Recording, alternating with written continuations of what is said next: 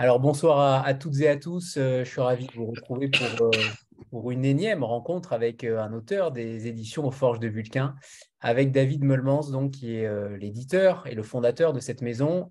Bonsoir David. Bonsoir. Et Gilles Marchand, qui nous offre un magnifique roman, Le soldat désaccordé, évidemment, donc aux éditions aux Forges de Vulcain, qui est sorti à la dernière rentrée littéraire. pour commencer, David, euh, j'aimerais que tu nous parles, que tu nous évoques cette, euh, cette relation que tu as avec tes auteurs, mais particulièrement avec Gilles, qui te suit depuis déjà cinq ouvrages. C'est le cinquième, euh, celui-ci, après un recueil de nouvelles, après des romans. ce binôme marche à la perfection, c'est le moins qu'on puisse dire. J'aimerais que tu nous parles de cette relation et notamment dans votre travail aussi que vous faites ensemble. Euh, oui, alors bonsoir à tout le monde. Merci d'être aussi nombreux. Merci à Variant les éditions en live et particulièrement à Anthony de, nous recevoir. donc, je suis David Malman, je suis l'éditeur de Gilles, je suis le fondateur des éditions Forge de Vulcain. Initialement, moi, j'étais enseignant de, philo. Et puis, je me suis rendu compte que j'étais insatisfait par mon travail et que je cherchais un moyen de contribuer à la conversation collective qui soit un peu différent. Euh, quand j'étais étudiant, j'ai fait beaucoup, beaucoup de théâtre. En fait, j'ai fait du théâtre de l'âge de 5 ans jusqu'à l'âge de 28 ans. Et, euh, et malheureusement, à 28 ans, je me suis rendu compte que je ne pouvais pas euh, continuer à faire du théâtre parce que c'était compliqué avec une vie familiale et ce type de choses. Et je me suis rendu compte que l'édition, ça laissait un peu plus de liberté. L'édition demande beaucoup de temps aussi, ne vous méprenez pas, mais on est plus libre d'organiser son temps. Et donc, euh, avec certains anciens de la troupe de théâtre, on a créé les Forges de Vulcain, avec un peu les mêmes idéaux que notre troupe de théâtre initiale, qui était un mélange d'artisanat et de travail collaboratif. Et c'est pour ça que ça s'appelle les Forges de Vulcain, puisque Vulcain, c'est le patron des artisans, et la forge, c'est un espace euh, collectif. Et euh, ça, c'est en 2010, la création de la maison d'édition. Donc, il y a des valeurs qu'on professe, artisanat, travail collaboratif, ce type de choses. L'amitié entre euh, les artisans, euh, la bienveillance mutuelle. Et c'est aussi des valeurs qui sont inspirées par un auteur britannique que j'aime beaucoup, qui s'appelle William Morris, qui est un auteur victorien. Sauf que euh, à ce moment-là, même si je suis fier souvent des textes qu'on publie, en fait, c'est très abstrait, c'est-à-dire je professe des valeurs, mais j'ai du mal à les vivre au quotidien. Et c'est aussi parce que je commence dans l'édition et donc les forges ne sont pas encore les forges. Et les forges vont devenir les forges grâce à une rencontre extrêmement importante qui va être la rencontre avec Gilles, puisque grâce à Gilles, on va passer de on professe des valeurs à on les vit et on les incarne puisque euh, en fait en, 2015, euh, j'étais au Salon du Livre de Paris. Euh, il y a parfois au Salon du Livre de Paris des grands moments de solitude où personne ne passe sur votre stand. Et, là, il y a quelqu'un qui passe, qui clairement ne me cherchait pas. C'est-à-dire quelqu'un qui traverse le stand pour aller autre part, et puis il me voit, et il tourne, et il vient vers moi et dit, mais vous êtes David des Forges de Vulcain? Et je dis oui, oui. Il me dit Ah, bah, j'ai lu un roman de chez vous qui était vraiment très bien. Euh, et, euh, et, voilà, donc on a parlé de cet autre roman qu'il avait apprécié. Et, et, finalement, on est resté à parler très très longtemps. Alors très souvent, quand Gilles raconte cette anecdote, il dit que je suis très bavard. Euh, il faut voir que lui aussi peut être bavard si on va le chercher. Voilà. Euh, et, finalement, il m'a dit ah, J'ai peut-être un texte pour vous euh, qui collerait bien avec votre manière de travailler, avec ce que vous recherchez. Voilà. Et quelques jours après, j'ai reçu un texte qui était donc le, une première version. Alors, ce n'était pas un premier jet parce que c'était déjà très travaillé, euh, mais c'était une première version de ce qui allait devenir le roman Une bouche sans personne, qui allait sortir à la rentrée littéraire 2016. Euh, et, et, on a commencé à travailler. Euh, voilà. Alors, ça a coïncidé avec plusieurs choses. C'est que, d'une part, c'était la première fois où euh, vraiment j'étais dans une relation très artisanale avec un des auteurs des, des, Forges. C'est je commençais un peu à comprendre le métier, mais en plus, Gilles, il avait aussi eu des petites expériences éditoriales de son côté. Il avait contribué à, à une maison, par exemple, comme Antidata, qui est spécialiste de la nouvelle, ce qui fait qu'on travaillait vraiment euh, de manière très proche. C'est très, très fécond comme travail. Et ça a coïncidé avec plusieurs autres euh, événements importants de la vie des forges. C'est qu'on changeait de diffuseur-distributeur. Un diffuseur-distributeur, c'est à la fois les commerciaux et les logisticiens qui mettent vos livres en librairie. C'est dans, la chaîne du livre un maillon stratégique très très important et on changeait donc de diffuseur-distributeur et généralement un changement de diffuseur de distributeur ça impose certaines réorganisations et moi j'en avais profité pour changer les couvertures des éditions Porsche de Vulcain. Toutes nos couvertures étaient faites depuis le début par euh, Elena Vieillard mais on n'avait jamais trouvé la bonne euh, maquette de couverture. Et en fait, euh, Elena et moi, on a travaillé pendant presque six mois. On a aussi consulté Gilles, on a consulté beaucoup de libraires et on a fait euh, une nouvelle maquette qui est la maquette qui est encore la maquette des forges aujourd'hui. Donc c'est une maquette relativement ancienne parce qu'elle a six ans. Euh, c'est là où on voit la différence entre l'édition et les autres industries, puisque dans la plupart des industries, six ans, c'est une éternité pour une maquette. dans l'édition, ça reste une maquette jeune, en fait. Voilà. Donc, un jour, on la changera, mais c'est une maquette que j'aime beaucoup. donc, ça a coïncidé. Et donc, on changeait de diffuseur, on avait une nouvelle maquette. Euh, je suis entré dans un collectif d'éditeurs qui s'appelle Le Collectif, qui existe toujours, dont on n'est plus membre parce qu'on a un peu grossi depuis et que donc euh, le collectif, c'est très bien quand on est un, éditeur de petite taille, c'est moins pratique quand on est plus gros. Euh, et donc, tous ces changements ont, aidé, avec bien sûr la très grande qualité du texte de Gilles, à une rencontre assez merveilleuse avec les libraires et les lecteurs puisque euh, à ce moment-là, ça a été le premier titre des Forges qui a vraiment décollé d'un seul coup, euh, puisqu'on avait déjà eu des, succès d'estime, on avait déjà gagné des prix, mais on n'avait pas eu de, de roman qui avait suscité un, fort emballement. Et donc, Une bouche sans personne est sortie euh, fin août 2016 pour la rentrée littéraire francophone. Et ça a été euh, tout de suite, bah, même dès le mois de mai-juin, certains libraires l'avaient lu et avaient dit ça, c'est un texte important. Et donc, euh, grâce à ça, bah, on a rencontré plein de libraires, plein de lecteurs. Euh, Gilles a fait une très belle tournée. on a rencontré deux super éditrices en poche qui ont soutenu Gilles dans l'édition de poche d'une bouche sans personne. Et, c'était super. Et ça a vraiment changé la manière dont les forges travaillaient. C'est-à-dire qu'on est passé d'une phase où je professais artisanat, travail collaboratif, à un moment où vraiment euh, on travaillait comme ça, et ça a eu un impact après sur tous les autres livres. Et, voilà, et maintenant je me tourne vers Gilles, qui va sans doute vous raconter la même histoire, mais d'une manière très critique et beaucoup plus courte. Voilà. Parce que la parole, et je suis très attaché au principe du contradictoire, alors la parole est à la défense pour Gilles Marchand. Alors, euh, rien de ce qu'a dit David n'est vrai. Non, euh, non, non, je ne vais pas rajouter grand-chose, hein, je ne vais pas raconter la même histoire, sauf que, euh, sauf que jamais je me serais permis de parler de mon manuscrit le jour où je suis venu faire un compliment sur un texte de, David. Donc, c'est venu. Ah oui, c'est vrai, c'est vrai, c'est vrai, c'est vrai. C'est vrai, c'est quelques jours plus tard, en fait. Ça aurait été, ça aurait été un peu grossier de faire ça, donc j'ai des défauts, là, et je peux être grossier de temps en temps, mais mais pas ce jour-là en tout cas, je pense. Non, non, c'est vrai, je me souviens.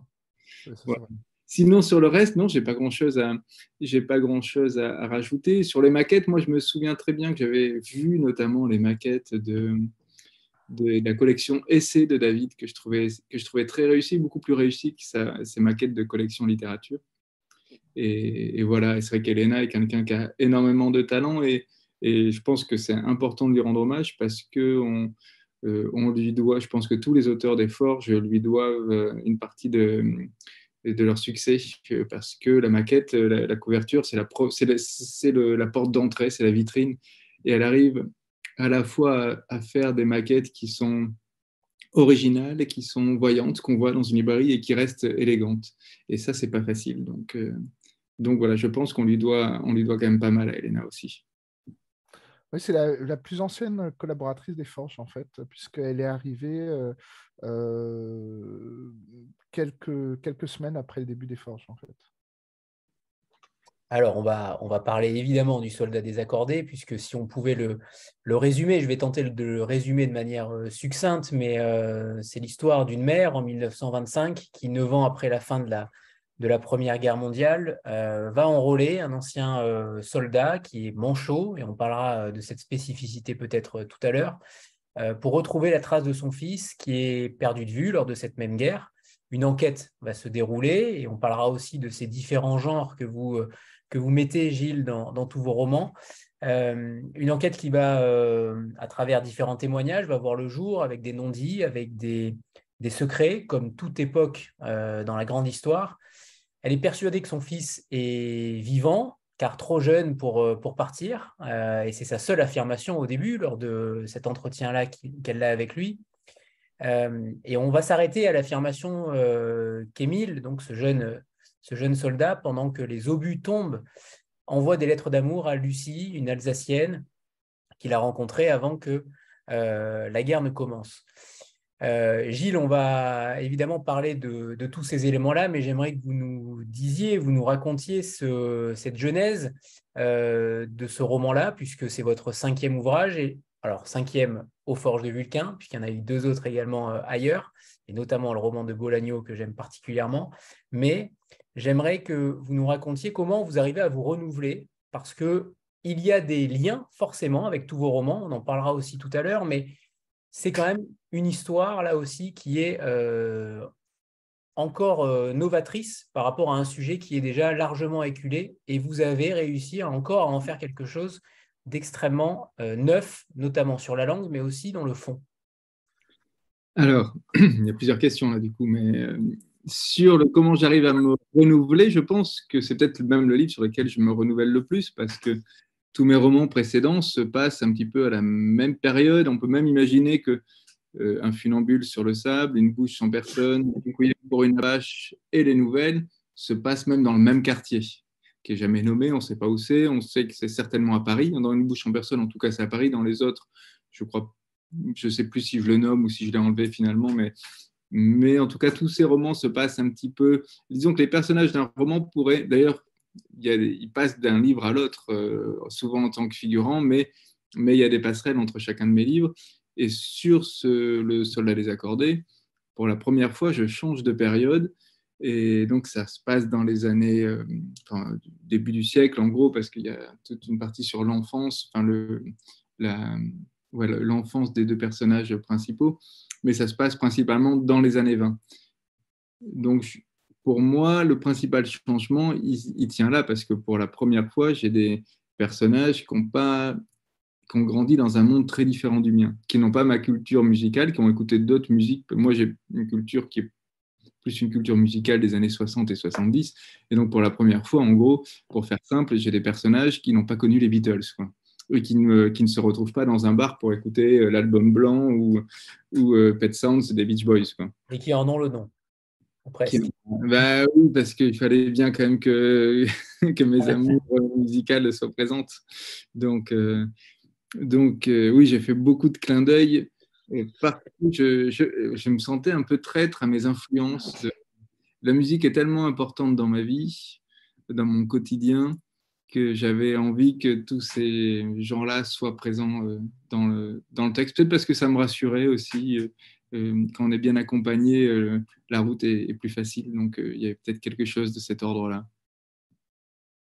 Voilà, je, donne les noms hein, pour ceux qui n'ont pas lu le livre. Les, noms des personnages ont donc des grandes références musicales comme George Hérisson, Paul Macaré ou, ou Jeanne Joplin, Raymond Davis, aussi. Euh, Raymond Davis, Ray Davis, c'est le, leader des Kings. Il y a, Jean Morisseau aussi.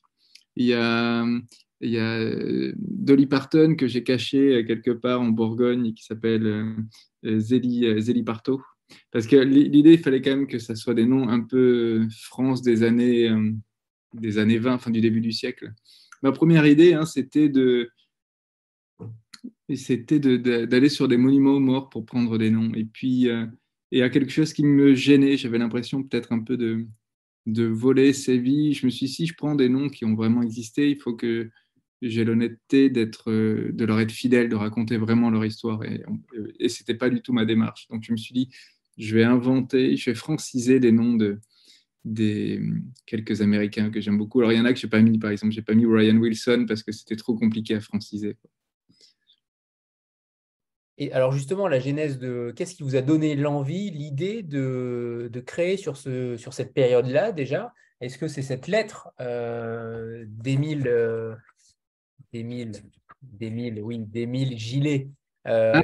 qui, est mise, qui est mise au, tout début, ce, jeune, je crois que c'était un, soldat de, de, 22 ans qui avait écrit à ses parents euh, est-ce que c'est cette lettre-là qui a déclenché euh, cette période-là ou pas du tout? Quel, a été justement le...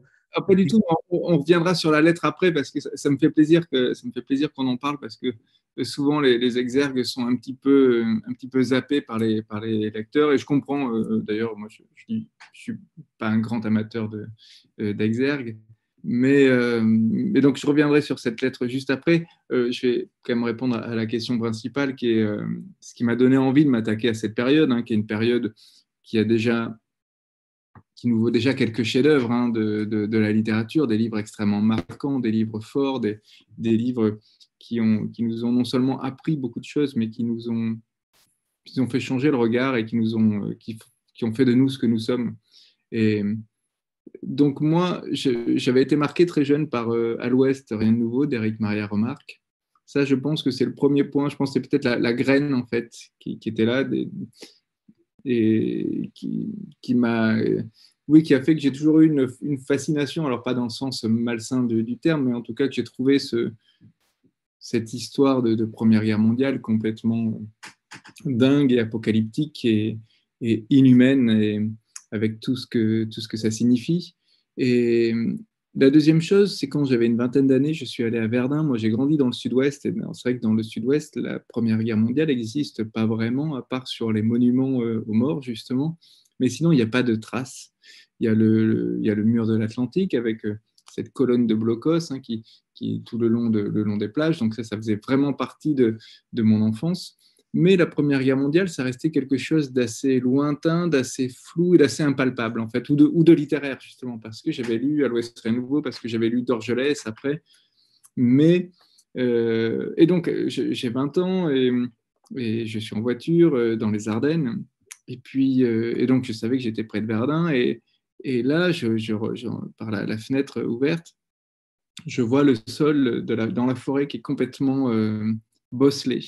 Et donc, je, m'arrête, je descends de la voiture, je, je enfin, à l'époque, je fumais, donc euh, je fume une cigarette, et là, je me rends compte, je marche un petit peu, j'avance dans la forêt comme ça, et que sur des dizaines, des centaines de mètres, euh, à perte de vue, en fait, euh, le, sol est complètement boursouflé, c'est-à-dire on marche sur des, sur des cicatrices de la terre. Et ça, j'avais trouvé ça extrêmement saisissant et bouleversant de me rendre compte que 100 ans après, la Terre ne s'était pas pas remise. Et, là, on ne parle pas de, construction euh, humaine, on parle d'une construction de la, nature qui a été bouleversée par quelque chose qui a été blessé en l'état et qui Alors les arbres ont poussé, la nature a pris ses droits, mais l'horizontalité n'existe plus. Et, et ça, je, ça, ça a été un vrai choc. Et ensuite, j'avais continué, j'avais été ensuite dans la Somme, j'avais donc l'étendue du cimetière militaire avec ces noms comme ça sur des croix à perte de vue. Je pense que de, ces voyages, de, mes lectures, je me suis dit que euh, cette parole, la parole, euh, le, dernier poilu est mort en 2008. Et, donc, pour moi, c'était important de continuer à, porter la parole de, ces gens-là, de ces citoyens, de ces gens qui avaient rien demandé, de ces gamins qui sont partis au combat pour, euh, pour, par devoir. Quoi. Alors, et cet Émile Gillet, qui était donc euh, caporal mitrailleur, 22 euh, euh, ans, qui a écrit à ses parents en février 1916. alors, il y a très peu d'informations sur lui, d'ailleurs, puisque le, la lettre est exposée au fort de... De Douaumont. Alors, en fait, la lettre, c'était... Je, visite le fort de Douaumont, donc l'hiver dernier. Hein. et c'est un endroit qui est assez assez étonnant, qui est très froid parce qu'on s'enfonce vraiment dans le, dans le sol, en fait. On descend, il y a des escaliers, c'est comme une espèce d'énorme bunker avec des, avec des murs énormes, il y a les, les murs qui suintent, il y a il y a de la rouille. Euh, c'est évidemment pas du tout aux normes de rien du tout. Hein. Mais, et donc, euh, on se promène comme ça, il y a assez peu d'éléments. De temps en temps, euh, il y a peut-être un socle de... A un socle de canon qui est très impressionnant. Mais finalement, il n'y a, pas tant de choses que ça. Il y a une ambiance un peu, c'est un peu comme la chambre de Van Gogh à Auvers-sur-Oise. Hein. Il n'y a rien, mais il y a, la présence, il y a quelque chose qu'on ressent quand on y est. Et, dans ce fort-là, il y a un endroit où sur des, grands, des grandes plaques d'ardoise, euh, peut-être de 2 mètres sur 1 mètre de large, hein, je ne sais pas, enfin, je pas mesurer. Hein. Et, et, donc, il y a des lettres comme ça qui sont, qui sont écrites à la, à la craie, enfin, je sais pas avec quelle, une espèce de, enfin, au marqueur, disons. Et puis, j'en lis quelques-unes et, et puis à ce moment-là, je cherchais un titre parce que le titre du livre, c'était Bouquet d'obus. Et David, euh, David n'aimait pas ce titre-là, et donc je, cherchais, euh, je cherchais un titre. Et puis je, passe la salle, j'arrive dans une salle plus loin, et il y a une phrase que j'avais lue sur, cette, sur une des toutes premières lettres, c'est peut-être la deuxième lettre exposée, qui me revient en tête, c'est c'est on range les morts, et, et, et j'ai cette phrase, range, que je, trouve très, très forte, très ensorcelante. Et je me suis dit, mais ça, ça ferait un, bon titre, Range les morts. Euh, et, la lettre, dans, enfin, tout ce que racontait la lettre était, je trouvais ça très beau, enfin très beau dans l'horreur. C'est difficile de dire c'est très beau, mais très fort. Voilà, je trouvais ça extrêmement fort. Et donc oui, donc euh, est-ce qu'il y a alors le titre justement euh, euh, vous avez discuté apparemment longuement là-dessus. J'ai l'impression qu'en tout cas, il y a eu débat. Est-ce qu'on peut en parler du soldat désaccordé, qui est un merveilleux titre, hein, évidemment mais celui de Gilles n'était pas si mal que ça, hein, David. Hein, je, trouve qu'il était très bien ce titre. Eh oui. non, le... Gilles est. En fait, très souvent, les, titres euh, qu'on publie euh, n'ont pas comme euh, les livres qu'on publie n'ont pas le titre initial prévu par l'auteur. C'est très fréquent dans l'édition. D'ailleurs, le, contrat standard d'édition dit que c'est l'éditeur ou l'éditrice qui décide du, titre et de la couverture. généralement, on, le fait toujours avec l'accord de l'auteur quand même. Donc, j'ai jamais eu à publier un, roman dont le titre serait pas celui de l'auteur. Dans le cas de Gilles, c'est particulier parce que parfois, si je suis pas complètement convaincu, généralement, Gilles revient une fois ou deux fois avec un deuxième titre et c'est lui qui trouve toujours. C'est jamais moi qui ai trouvé les, titres des, romans de Gilles. Gilles a d'ailleurs trouvé des titres pour d'autres romanciers des, Forges, d'autres romancières des Forges. Donc voilà, je pense que ces informations à la fois de, de, musicien qui fait qu'il a, il a le sens de ce type de formule. Euh, je trouvais que Bouquet d'obus, c'est frappant, mais euh, c'est d'emblée euh, une, une, métaphore qui n'est pas très très claire. Qui, voilà, je trouvais que c'était plus intéressant de mettre en avant le, soldat. Après, le titre n'est pas de moi, le titre est de Gilles, hein, je précise quand même. Mais voilà, à un moment, on a même, quelqu'un nous a proposé de mettre comme titre soldat en disant c'est plus percutant, vous allez voir en presse, ça va mieux fonctionner. Et sauf que c'était plus le même roman. Voilà. C'est-à-dire que le problème, c'est qu'une fois qu'on change, euh, il ne faut pas non plus qu'un titre raconte n'importe quoi par rapport au contenu du livre. Euh, je pense que Soldat, ça aurait été beaucoup trop martial, beaucoup trop. Euh, et hum, le Soldat désaccordé, c'était intéressant parce que ça restait très Gilles Marchandesque comme titre. Ça hum, évoquait bien le contexte martial et cruel du texte quelque chose qui était important dans le, travail de, Gilles, c'était de ne pas se livrer à une esthétisation du sujet. Euh, c'est-à-dire qu'on peut faire un, livre qui est beau et poétique euh, sans basculer dans l'esthétisation. Et je trouvais que le terme désaccordé, c'était, ça rendait quelque chose de poétique sans basculer dans l'esthétisation. Euh, et, voilà, donc moi, Soldat désaccordé, je pense que c'était le meilleur titre qu'on avait trouvé. Les autres étaient pas mal, mais c'était. Euh, voilà. Et euh, bon, il s'avère que c'est un rapport avec le nœud de l'histoire. Voilà, aussi. Ah, même avec le cœur de l'histoire, parce que moi, ce qui m'intéresse, ce qui m'intéressait dans cette idée de Soldat désaccordé, c'est que ce que je disais tout à l'heure, c'est les citoyens, c'est des gens comme, comme vous et moi qui, qui étaient qui n'étaient pas calibrés pour la guerre, qui n'étaient pas faits. On n'est pas tous des héros. Euh, évidemment.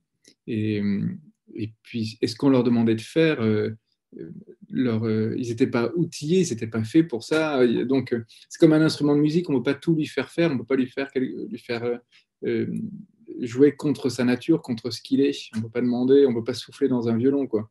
Donc, et les hommes qui, à qui on a demandé d'aller se battre, ce n'étaient pas des militaires de carrière. Donc j'aimais bien cette idée de, des gens qui, avec leurs défauts et leurs faiblesses physiques, ont dû faire quelque chose pour lesquels ils n'étaient pas, ils pas faits.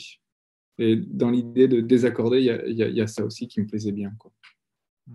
Est-ce que c'est d'ailleurs pour ça que cet Émile, qui est, euh, on ne parle pas d'Émile Gillet là pour le coup, mais d'Émile, euh, le narrateur, euh, est-ce que cet Émile-là, pardon, pas le, pas le narrateur, hein, bien sûr, le soldat, est-ce que, ce, est -ce que cet Émile-là, c'est aussi pour ça, puisque vous avez dit que vous aimiez les, les faiblesses, les écorchés aussi, et ça transporte dans toute votre œuvre, est-ce que c'est aussi pour ça qu'il est, qu'il est justement, qu'il a une main en moins Est-ce qu'il y a une, une, idée derrière la tête aussi, le fait qu'il soit euh, qu'il n'ait pas une main, est-ce que ça change quelque chose dans votre perception de la narration ensuite? Puisqu'il y a beaucoup de phrases sur son handicap, euh, notamment je pense à cette scène au restaurant, où euh, il y a beaucoup de scènes aussi où justement on, se moque, enfin en tout cas le narrateur se moque de son infirmité, avec humour toujours, mais il y a cette, cette façon aussi d'avoir un personnage qui est déjà faible au départ. Oui, moi j'avais. Surtout à ce moment-là, je trouve que l'infirmité. Déjà, j'avais envie qu'il soit privé de combat, j'avais envie qu'il ait une. Enfin, d'un point de vue purement narratif, hein, qu'il ait une bonne raison de d'avoir un personnage qui culpabilise un peu bêtement, c'est-à-dire que qu'il ait l'impression que qu'il n'a pas été assez utile parce qu'il a été blessé très tôt dès l'automne 14. Et ça questionne aussi une certaine idée qu'on se fait de la virilité, de la virilité, enfin de la virilité euh, de, ce, qu'est le, ce que doit être le, corps d'un homme. Et à cette époque où, euh, donc c'est les, les, 1914, où on les appelle les poilus, euh, on les appelle pas les poilus parce qu'ils étaient mal rasés et qu'ils n'allaient pas chez le coiffeur, c'est eux-mêmes qui se sont surnommés les poilus parce que c'était les gaillards, c'était les gens qui avaient du, poil au menton, du poil aux pattes. C'était des, des bonhommes. Et, donc j'aimais bien, j'avais envie justement aussi de questionner, de, de me dire, euh, qu'est-ce que, comment on peut se considérer un soldat, quelqu'un qui est censé faire son devoir, qui est censé protéger sa famille, sa patrie, euh, la terre de son, de son, de son pays euh, Comment est-ce qu'il se sent une fois qu'il n'est plus en état physique de le faire? Et ça m'intéressait de, de tourner autour de cette question et de d'essayer de voir comment ce personnage allait culpabiliser bêtement pour quelque chose dont il n'est pas du tout responsable. Et c'est vrai que c'est quelque chose qui est dans tous mes romans. Alors, après, dans mes autres romans, c'est pas la virilité spécialement que, je questionne, c'est plus la place dans la société des gens qui ne sont pas calibrés parfaitement pour l'intégrer. ça, c'est quelque chose qui m'intéresse énormément et qui pourrait, parce que ça devrait être une question qui réglée depuis très longtemps. Euh, ça me paraît pas très compliqué d'accepter euh, qu'on soit tous différents les uns que les autres et que certains euh, sont euh, de naissance ou par accident euh, euh, n'est pas les mêmes, enfin, et des empêchements. Et je pense que la première mission de, la société, ça serait de faire en sorte que ces empêchements n'existent pas, tout simplement, ou de les, ou de les accompagner, de les adoucir. Et donc, je pense que ça fait c'est dans les, enfin dans les derniers, il y en a d'autres malheureusement, mais ça fait partie des scandales de notre époque. Et c'est quelque chose qui me touche en tant que en tant qu'homme, en tant que citoyen, en tant que euh, voilà, en tant et en tant qu'écrivain, peut-être ça se ressent. Mais c'est quelque chose que j'essaie de comprendre parce que c'est vrai que c'est présent dans tous mes livres, sans que moi je l'ai vraiment. Euh, euh, c'est pas une démarche volontaire en fait de ma part. je sais pas, pas très clair ce que je dis, mais, peut-être que le jour où ça sera très clair, justement, je pourrais, je changerai de thème, je parlerai d'autre chose. Non, non, c'est clair, mais euh, si ce n'est pas volontaire, c'est encore euh, plus réussi parce que vous avez réussi, là, pour le coup, à vous transporter dans une époque qui n'était pas la vôtre. Et en même temps, c'est extrêmement crédible et c'était une première fois, donc c'est encore, euh, encore plus intense. J'aimerais savoir comment vous avez travaillé justement la langue, puisque la langue n'est pas peut-être celle de l'époque. en tout cas, je n'ai pas trouvé qu'elle était très incarnée par l'époque en elle-même. mais en même temps, tout est crédible, tout est, tout est incarné dans les mots, dans la façon de, le, la façon de décrire.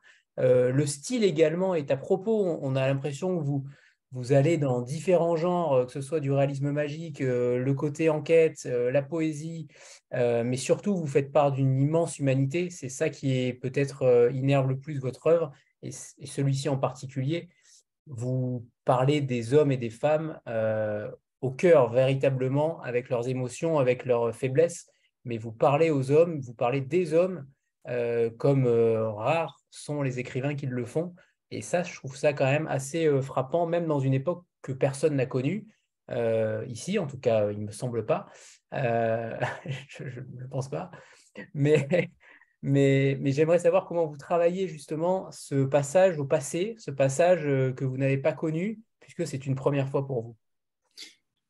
Alors, d'abord sur la langue, moi, j'ai quand même mon, premier travail, c'était de me noyer dans la langue, justement, de cette époque-là, en lisant énormément de livres de, de livres de, de, de Poilu, donc euh, que ce soit Le Feu de Barbus, euh, donc de Rien Les Croix de Bois, euh, Maurice Genevoix, Sandrars, Kessel, l'équipage. donc je, me suis vraiment, j'avais envie de me noyer justement dans cette langue pour me rapprocher des, tics de langage, en écoutant notamment des interviews aussi, parce qu'il y a beaucoup de, au moment du centenaire de la Première Guerre mondiale, il y a eu beaucoup d'émissions qui ont été faites. Et on retrouve des, interviews de, soldats. Donc, euh, avant toute recherche historique, ma première recherche était vraiment d'essayer de me rapprocher de, le plus possible de la langue en, évacuant. C'est une question qu'on a eue avec David. David m'a suggéré à un moment de mettre des notes de bas de page sur certains termes. Et moi, je suis fondamentalement euh, contre les notes de bas de page dans les romans. Euh, pour, plusieurs raisons, mais on verra. Enfin, parce que on sort du texte et le texte, il faut, si un mot qu'on ne comprend pas, il faut essayer de faire en sorte que le lecteur le comprenne ou, alors c'est au lecteur de faire la démarche de faire la recherche pour le comprendre. Je ne pense pas que dans mon livre, il y ait des mots qu'on ne, qu'on ne comprenne pas. Il y a beaucoup d'expressions d'époque. Euh, je sais pas, par exemple, se, se faire marmiter. Euh, c'est en référence aux obus allemands qui, qui tombaient euh, comme des marmites, en fait. Donc, ou sur les embusqués. La conversation qu'on avait avec David, c'était sur les, les, embusqués, parce que pour David, c'était vraiment les, les, gens qui se mettaient, c'était un peu des, des tireurs d'élite qui se cachaient pour tirer comme ça, alors que à cette période-là, les embusqués, c'était les hommes qui restaient euh, à l'arrière, qui, qui, faisaient, euh, qui pouvaient un peu tricher, notamment euh, certains chefs d'entreprise, mettons, qui, qui disaient qu'ils étaient obligés de rester à l'arrière parce qu'ils avaient des charges de, trucs, ils, avaient trop de responsabilités pour se permettre d'aller au front. Et pour les soldats qui étaient au front, c'était un peu difficile à accepter. Donc, ce travail sur la langue, pour moi, c'était très important, mais ensuite, effectivement, euh, je, précise, pardon, hein, je précise, Gilles, que je parlais davantage de la narration. Hein. Je parlais davantage du narrateur. Hein. Voilà. pas des dialogues qui, évidemment, eux, sont euh, clairement d'époque. Oui, et, justement, sur la narration, ensuite, moi, j'ai été. Je suis très attaché au rythme des mots, donc après, j'ai donné un rythme qui est évidemment un rythme personnel, euh, qui, qui est fait de. Enfin, c'est difficile à expliquer, mais, mais c'est effectivement, j'ai tendance toujours à privilégier le rythme des mots à, à toute autre chose. Ce qui m'intéresse, c'est vraiment de voir la manière dont on va, dont on va écouter la voix. Je suis très sensible aux voix. Euh, euh, je peux pardonner beaucoup euh, en musique aux chanteurs, mais si la voix me prend, je peux être très, très vite ensorcelé par une voix. La voix de Chavela Vargas, par exemple, qui est une chanteuse mexicaine, euh, je ne comprends pas toujours euh, ce qu'elle raconte, mais, elle m'hypnotise complètement. Donc peut-être qu'il y a quelque chose, parce que quand on écrit, on n'a pas de timbre. On n'entend pas le timbre de la voix du narrateur, de l'écrivain, et on est obligé de se raccrocher au, rythme du coup. C'est la seule chose, le choix des mots, hein, évidemment, le, vocabulaire, le champ lexical de ce qu'il raconte, mais, mais on est privé du timbre. Et donc, pour compenser ça, peut-être que je passe par, euh, par une certaine forme de, rythme. Mais là, je ne sais plus si j'ai répondu à une question ou pas du tout. J'ai l'impression que je suis parti un peu. J'ai fait un crochet par le Mexique. Hein. Je suis désolé, ce n'était pas prévu. Euh, mais c'est parfait, on ne la connaissait pas. je, réécouterai d'ailleurs le, si David ou, vous pouviez le mettre dans le chat d'ailleurs, parce que je ne la connais pas. Trevella Vargas, c'est vraiment euh, une personnalité très intéressante, chanteuse mexicaine. Alors, ceux qui ont vu euh, Frida, le film, il y a un moment où, elle chante la Llorona. C'est une, elle était très âgée et elle faisait scandale notamment parce que c'était une des toutes premières femmes au Mexique à porter des, pantalons, à s'habiller en homme, etc. Et elle a une voix grave, très, elle fait un peu, presque un peu, j'ai dire sorcière, je ne sais pas si on peut dire ça, mais, mais euh, enfin, elle, est très, très impressionnante. Euh, et, donc, la Llorona, c'est vraiment une chanson, euh, c'est une chanson traditionnelle qu'elle a interprétée, qui est vraiment chouette. Parfait. Alors, la, la, deuxième question sous-jacente était celle de la multiplicité des genres. puisque comme, comme le faisait Roberto Bolaño, et je sais que vous êtes un immense fan aussi, il y a ce, euh, ce côté mélangé des genres que vous arrivez à faire sans que ça ne devienne, euh, sans que ça devienne pompeux, sans que ça ne devienne euh, emphatique. Il y a toujours cet équilibre que vous arrivez à mettre là-dedans. Quelle est votre volonté justement quand vous mêlez tous ces genres-là, tous ces genres littéraires? Alors, la volonté, elle est vraiment de servir l'histoire, tout simplement. Quand j'ai commencé, je ne savais pas que ça allait être. Euh, je pense même que si j'avais su que ça passerait un peu par le, par le polar ou par l'intrigue, par, euh, par l'enquête, je pense que je n'y serais peut-être pas allé, j'aurais peut-être pas osé. Ça m'aurait un peu complexé parce qu'il y a, il y a des, trop d'auteurs de, de polar ou de. Ou de ouais, ou de, c'est ça, de, littérature noire qui, qui me, qui, me plaisent ou que j'admire. Donc, je, je, pense que j'aurais pas osé. C'est venu assez naturellement au fur et à mesure. Dans... Parce que justement, peut-être j'avais envie d'entendre d'autres voix. J'avais envie d'entendre la voix du, du, vieux mec qui est perdu dans sa, dans sa maison et qui est obsédé par les mouches parce que pour lui, la guerre, c'est les mouches et qu'il n'arrive pas à se remettre d'avoir vu des, des, mouches sur les corps de ses camarades. Et j'avais aussi envie d'entendre un vieux bourgeois qui est, parti faire la guerre et qui avait, pareil comme tous les autres, qui avait rien demandé qui essaie de faire en sorte de, faire croire que en fait finalement ça va, mais on, se rend bien compte que non seulement il a, perdu l'audition, mais il a perdu aussi beaucoup de choses. J'avais envie de, d'entendre euh, peut-être que c'est par le, collectif que, l'enquête est venue, c'était par la volonté que j'avais de, d'entendre différentes, différentes voix. Mais là, c'est vraiment dans la conversation. En fait, c'est marrant. Je n'avais pas vraiment pensé à ça en ces termes-là, mais c'est par rapport à ce que je disais tout à l'heure et par rapport à la manière dont vous avez enchaîné ça. Je me dis que c'est, c'est certainement l'une des explications, mais c'était pas. Euh, moi, je, je, connais, enfin, je connaissais l'histoire, je savais où j'avais envie d'aller. À chaque fois, je sais où, où, je vais aller, mais je sais pas, je connais pas bien le chemin, quoi. Et, après, c'est vrai que j'avais des personnages qui, je, je, savais qu'ils seraient là, je savais qu'ils qui, auraient leur voix, qui auraient leurs mots, mais je ne savais pas comment ils allaient intervenir. Et l'enquête s'est mise en place comme ça progressivement parce que, parce que aussi, en, faisant euh, mes, mes, recherches, je suis tombé sur cette histoire de Blanche Maupin. Au début, en fait, j'avais envie de raconter euh, euh, un livre qui serait plus centré sur les femmes dans la Première Guerre mondiale.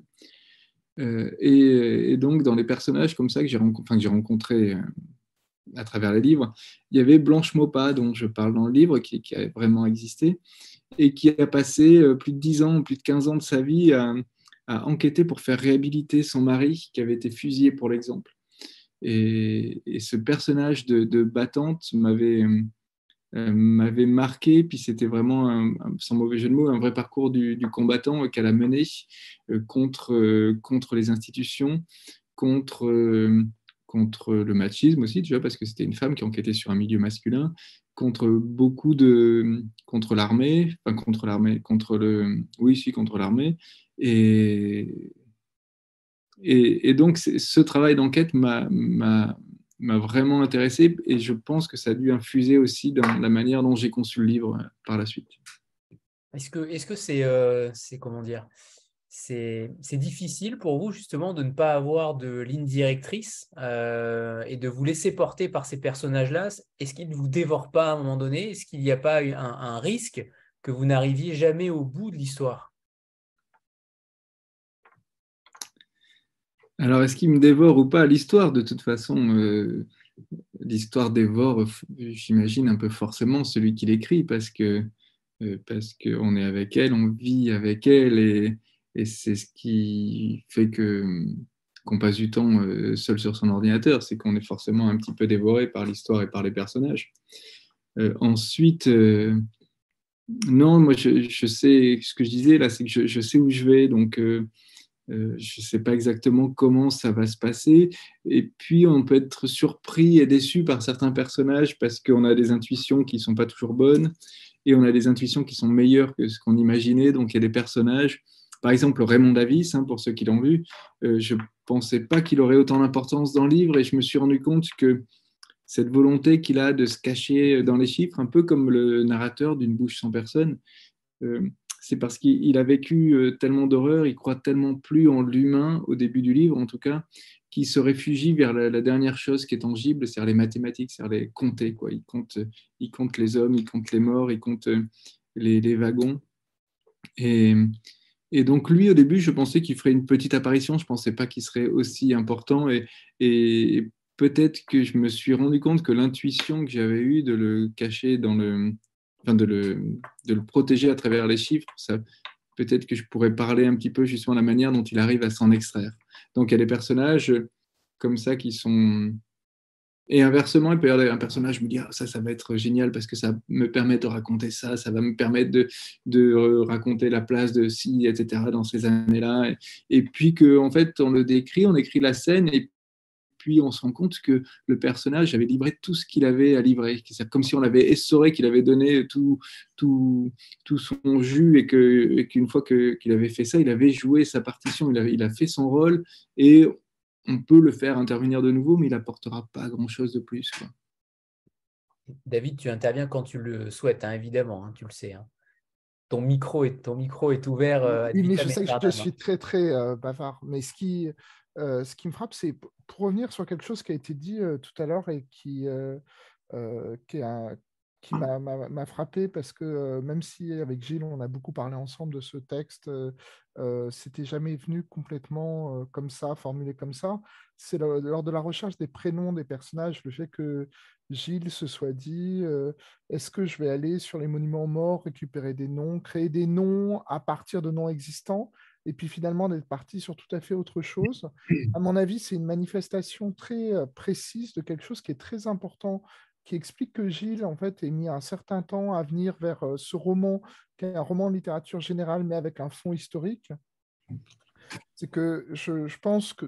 Il y a deux choses que je pense quand un auteur construit une œuvre titre après titre. C'est tout d'abord, c'est qu'il ne faut jamais servir les mêmes plats aux gens.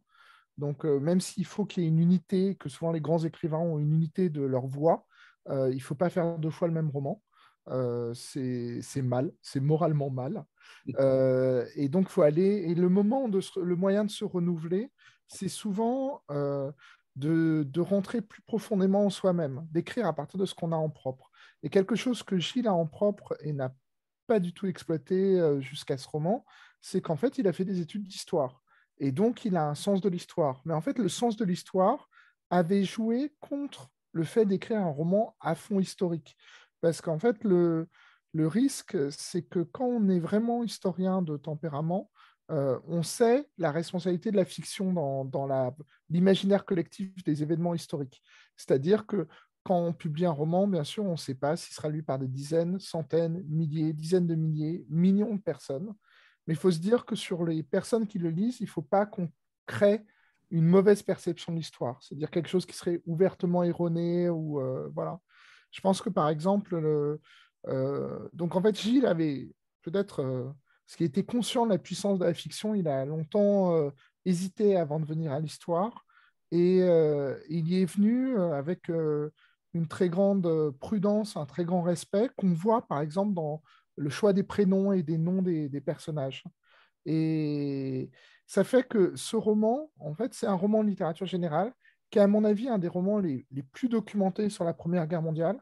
Euh, on a besoin de refaire régulièrement des romans sur la Première Guerre mondiale pour plusieurs raisons. C'est parce que euh, même si ça a été déjà fait, c'est un souvenir important et un souvenir ne fonctionne que par le ressouvenir, c'est-à-dire le fait qu'on refait, on retravaille le souvenir euh, à chaque époque faut continuer à lire Remarque, il faut continuer à lire Ernst Junger même, mais il faut aussi recréer le souvenir à, chaque, à chaque génération pour que justement on s'y intéresse. Que chaque nouveau roman de chaque nouvelle génération soit un point d'entrée. Je pense qu'il y a aussi quelque chose qu'a évoqué Gilles, c'est que euh, nous, c'est la génération de nos arrière-grands-parents. Euh, donc, c'est une génération qu'on n'a pas toujours connue, ou un peu, ou de manière lointaine. C'est la génération charnière pour nous entre les gens qu'on a connus et les gens qui, sont, qui appartiennent à l'histoire. Et puis, il y a un autre aspect, c'est qu'en fait, quand on était enfant ou adolescent, on a, certains d'entre nous, on a pu croiser des poilus. Moi, par exemple, au collège, je suis allé deux fois à Verdun. Et, euh, la première fois, il y avait un poilu. Et la deuxième fois, on nous a dit, eh ben, il est mort. et donc, euh, ce sera un petit jeune qui vous fera la visite. Et ça donne quand même une responsabilité très particulière parce qu'au cours de notre vie, euh, la Première Guerre mondiale s'est passée de, du souvenir à la mémoire, en fait, à quelque chose qui, qui, n'est plus soutenu que par les livres d'histoire et les romans qui ne peut plus être soutenu par des, personnes. Voilà. Et ça, c'est, je pense que c'était quelque chose qui était vraiment neuf dans l'œuvre de Gilles, euh, ce qui fait que c'était exaltant de, de, lire les pages quand elles arrivaient. C'était intéressant grâce à lui. Les bons romanciers, les bonnes romancières, c'est celles qui vous font lire aussi d'autres textes. Donc c'était, c'était bien de, de, grâce à Gilles d'aller lire euh, d'autres auteurs, certains que j'avais jamais lus. Et moi, en plus, ces jours-ci, euh, les, années 20-30, parce qu'en fait, on, est à 100 ans d'elle, euh, m'intéresse beaucoup. Donc, il va y avoir beaucoup, beaucoup de textes des forges qui vont tourner autour de ça. Juste en passant, et c'est là où je me dis que je deviens trop bavard, c'est que je suis à deux doigts de faire un podcast qui ferait la liste de tous les livres que les forges ne feront pas, alors que je rêve de les faire. Et voilà, je peux vous dire un de ces livres parce que ça serait trop lourd à faire et on ne le fera pas. Donc, si quelqu'un euh, travaille dans l'édition, et voilà, c'est que euh, y a, on va rentrer dans les commémorations des 100 ans du procès Sacco et Vanzetti. Et il y a un bouquin américain de Bruce Watson qui est exceptionnel sur Sacco et Vanzetti, qu'il faudrait traduire parce qu'il est nettement meilleur que tous les livres qui ont été faits là-dessus. Et voilà. Et en fait, comme en plus, euh, donc je travaillais un peu sur Sacco Vanzetti tout en travaillant avec Gilles sur son roman. Euh, alors, ce que j'appelle travailler avec Gilles sur son roman, c'est juste euh, lire les pages et lui dire c'est bien, continue. Donc, c'est quand même assez soft. Mais, et puis, lire des textes à côté, et puis à chaque fois dire à Gilles Ah, bah, c'est vraiment très bien ton roman. Voilà. Et donc, voilà. Mais donc, parce que Gilles, pas, son roman, c'est pas juste un, roman sur la Première Guerre mondiale, c'est aussi un roman sur les années 20, 30, sur vraiment ce moment où on sort de, de la certitude que c'était la dernière des, guerres, jusqu'à la certitude que l'effondrement civilisationnel est, arrive ou revient d'une certaine façon. Donc, euh, donc voilà, donc non, c'était très agréable, c'était très exaltant de, travailler euh, dans, dans l'atelier de Gilles. Voilà. Parfait, merci David. Isabelle. Et après, Gilles, vous nous préparez un petit extrait, le premier extrait ouais. à lire et qui tombera à pic puisque euh, David parlait justement de, du fait qu'on ne, qu'on ne prévoyait pas que la guerre allait s'éterniser. Et je crois que c'est Lynn Kipitz euh, qui commencera. Isabelle, c'est à toi. Oui, bonsoir à, à, tous. Bonsoir David, bonsoir à Gilles. Alors Gilles, moi je, je, passe un petit message perso. J'espère vous voir samedi. Je viens, je suis à Boulogne, donc euh, j'espère que vous serez là.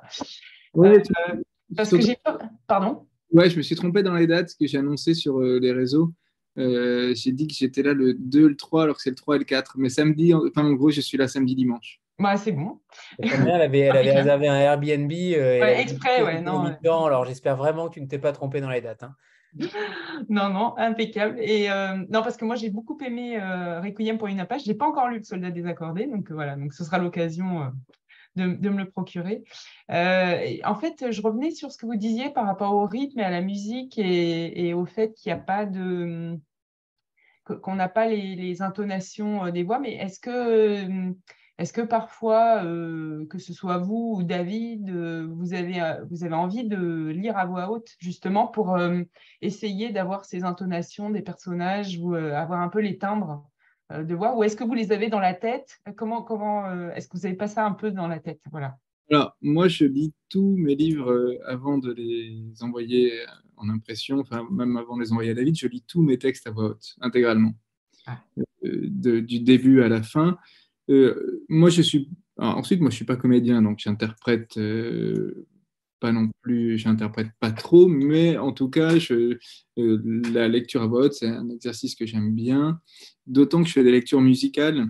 J'en ai fait une la semaine dernière à l'Étoile du Nord, on va en refaire. Je travaille avec un ami qui est, qui est musicien, donc c'est quelque chose que je, fais tourner depuis sur Requiem pour une Apache, j'avais déjà fait une lecture musicale. Donc, c'est un exercice que j'aime, euh, enfin, non seulement que j'aime, mais qui fait presque partie, pas complètement du travail d'écriture, euh, mais en tout cas du travail qui suit l'écriture.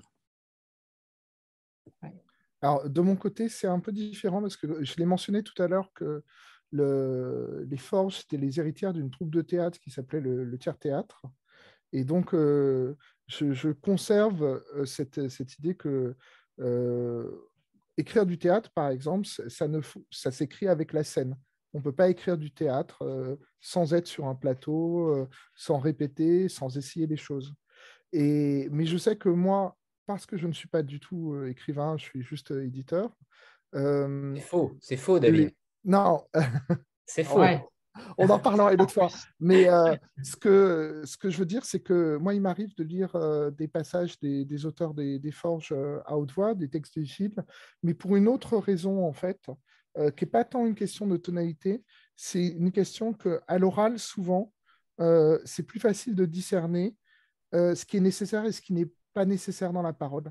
C'est-à-dire que finalement, parfois à l'oral, on va être plus concis et donc, parfois, ça m'aide de savoir si on peut raccourcir une phrase, si euh, tel mot est en trop, tel adverbe est en trop. Et mmh. parfois, à l'inverse, à l'oral, on est plus bavard, en fait, parce qu'on on va faire passer autre chose. Et voilà. Donc, moi, ce n'est pas une question de ton sur les dialogues, sur les personnages. C'est vraiment, ça aide pour euh, ce qu'on appelle l'editing ou le page à page, c'est-à-dire vraiment euh, sur la tournure de la phrase. Bon, après, en toute honnêteté, sur les, textes de Gilles, euh, mon intervention stylistique est quasi nulle. Donc euh, voilà, parfois je vais lui dire, euh, je fais passer cinq pages et je dis ah telle page, est-ce que tu es sûr que c'est le bon mot? Et il me dit ah ouais c'est le bon mot. Bon d'accord c'est le bon mot et voilà. Donc j'ai pas une intervention délirante, mais c'est je le fais quand même quoi. Je doute souvent, hein, David. Là tu donnes l'impression que que je ne doute jamais et que je suis. Non, non, non, non mais, non, mais c'est dire. Non, mais je ne vais pas refaire la scène où, où je dis page 5, tu es sûr que c'est le bon mot? Là, il y a un blanc, tu essayes 3-4 autres mots, ça prend 3-4 minutes, et puis finalement, tu dis, non, non, c'est pas mal. Non, tu doutes, mais c'est simplement que si on le refait en temps réel, je pense que les, ça va un peu, ça va rendre la, soirée plus, plus vraiment longue. Mais voilà. Alors, est-ce que, est-ce qu'on pourrait, est-ce que tu, vous pourriez, Gilles, nous, nous lire un premier extrait? Alors, le, donc le début du livre. Je n'étais pas parti la fleur au fusil. Je ne connais d'ailleurs personne qui l'ait vécu ainsi. L'image était certes jolie, mais elle ne reflétait pas la réalité. On n'imaginait pas que le conflit allait s'éterniser, évidemment. Personne ne pouvait le prévoir. On croyait passer l'été sous les drapeaux et revenir pour l'automne avec l'Alsace et la Lorraine en bandoulière. De retour pour les moissons, les vendanges ou de nouveaux tours de vis à l'usine, pour tout dire, ça emmerdait pas mal de monde, cette histoire. On avait mieux à faire qu'aller taper sur nos voisins. Pourtant, on savait que ça viendrait. On nous avait bien préparés à cette idée. À force de nous raconter qu'ils étaient nos ennemis, on avait fini par le croire. Alors, quand ils sont passés par le Luxembourg et la Belgique, il n'y avait pas grand monde pour leur trouver des circonstances atténuantes. On était nombreux à être volontaires pour leur expliquer que ça ne se faisait pas trop d'aller envahir des pays neutres. On a quitté nos femmes et nos enfants, pour ceux qui en avaient. Je me souviens d'Anna sur le quai de la gare, seule au milieu de ses amis. Et moi, seul à la fenêtre de mon pauvre wagon, entouré de plusieurs dizaines de têtes et de képis. Ça chantait, ça criait, mais c'était seul.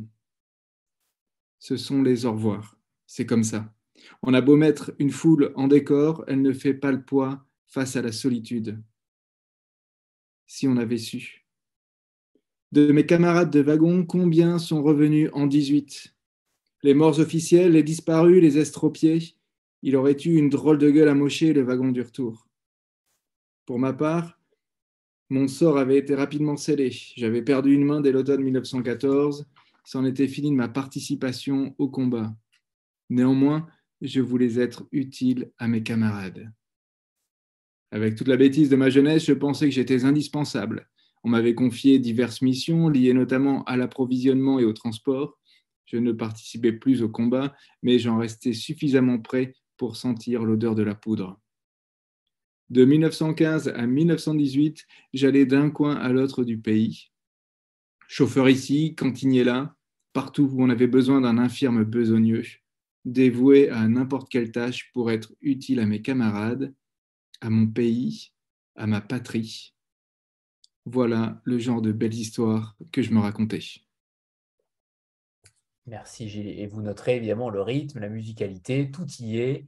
Euh, tout y est, c'est le moins qu'on puisse dire. Euh, alors oui, alors David parlait du Anne-Sophie et David parlait de la sortie en livre audio. Apparemment, donc elle est programmée. Alors, ce que je veux dire, c'est qu'elle est programmée, c'est que euh, c'est envisagé. Non, non, non, non. Ah, non, non, pas du tout. on a cédé les droits, donc c'est en train de, se faire. simplement, on n'a pas la date pour l'instant. donc voilà, les, éditeurs de livres audio sont des éditeurs, c'est comme un éditeur de poche, c'est-à-dire que c'est un éditeur distinct de nous. les éditeurs de livres audio ne sont pas très nombreux en France, ils sont 3-4 en fait, à avoir une certaine puissance économique. Et voilà, donc on a cédé les droits et ça va sortir à un moment ou à un autre. Et ce sera lu par Gilles? Alors, pas, pour l'instant, ce n'est pas au programme. Mais euh, voilà, je, voudrais en profiter puisqu'on lit, on a lu les Linky Pit pour, pour donner un exemple de euh, euh, la responsabilité de, de l'écrivain sur les questions historiques. c'est que l'image de d'être parti la fleur au fusil, c'est une image qui est devenue une image quasiment d'épinal sur la Première Guerre mondiale. Et quand moi j'étais en. Donc après le lycée, j'ai fait une prépa littéraire. En prépa littéraire, on avait des cours d'histoire qui s'appuyaient beaucoup sur la Première Guerre. Pour la période de la Première Guerre mondiale, sur les livres d'un historien de la Première Guerre mondiale très connu qui s'appelle Becker, euh, qui était le grand historien pour ma génération des, de, sur la Première Guerre mondiale. Et Becker, dans un passage, dit euh, Les Français ne sont pas partis la fleur au fusil euh, au combat, comme euh, le disait à tort euh, Roger Martin Dugard.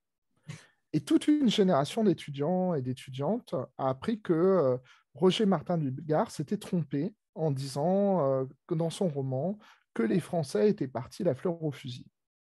Et ils ont commencé à le citer dans leurs dissertations, voilà, parce que personne n'est allé chercher ce qu'avait écrit Roger Martin Dugard, parce que c'est un auteur qui est un peu moins lu aujourd'hui. Et moi, l'été, euh, entre mes deux années de prépa, je suis allé lire les Thibauts de Roger Martin Dugard et j'ai découvert à cette occasion que c'était une erreur de Becker, puisque au contraire, la scène de l'annonce de la guerre, euh, de la déclaration de guerre dans euh, Roger Martin Dugard, c'est une scène extrêmement grave où personne ne part la fleur au fusil, personne sur lequel la guerre ne sera la fleur au fusil. Et, en fait, c'est une erreur, sauf que une erreur qui a été introduite euh, en passant pour illustrer simplement un point. Et le point que faisait euh, Becker était juste, c'est-à-dire euh, très peu de gens sont partis la fleur au fusil. Il y a quelques images d'époque qui montrent les départs à fleur à fusil, mais qui sont en fait des images de propagande. C'est-à-dire vous trouvez quelques personnes qui passent la fleur au fusil, vous diffusez cette image et vous masquez les autres photos vous voyez la population qui est abattue au moment où elle comprend qu'elle euh, part au combat, parce que beaucoup de gens n'y ont pas cru jusqu'au dernier moment qu'ils allaient partir en guerre, même si effectivement ça faisait 50 ans qu'on leur disait qu'on allait euh, à un moment ou à un autre en découdre avec l'Allemagne. Et tout ça pour dire que euh, commencer le roman par ça, c'est très très important parce que c'est une des images les plus importantes sur la Première Guerre mondiale, sur lequel on peut introduire des, une fausse perception. On peut trahir l'imaginaire, on peut trahir la vérité en créant un, imaginaire faux. Voilà. Et donc, euh, euh, voilà, c'était juste pour. Merci Gilles. Voilà.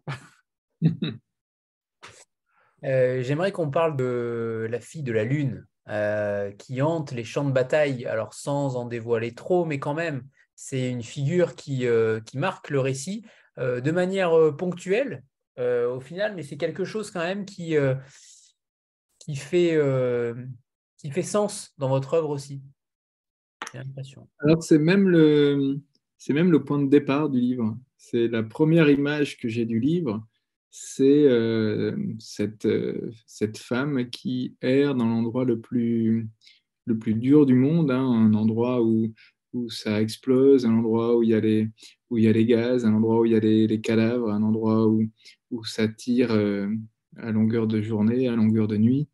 Et j'avais cette image d'une femme un peu dont on ne saurait pas si elle existe vraiment, si c'est une histoire que se racontent les hommes pour, euh, pour tenir, pour se raconter quelque chose, pour, euh, pour tuer le temps, pour tuer l'ennui, pour tuer la peur, se dire que peut-être il y avait une femme qui était là pour euh, recueillir leurs dernières paroles, pour peut-être les embrasser ou les serrer dans leurs bras, ou juste qu'ils sentent une présence féminine à ce moment-là.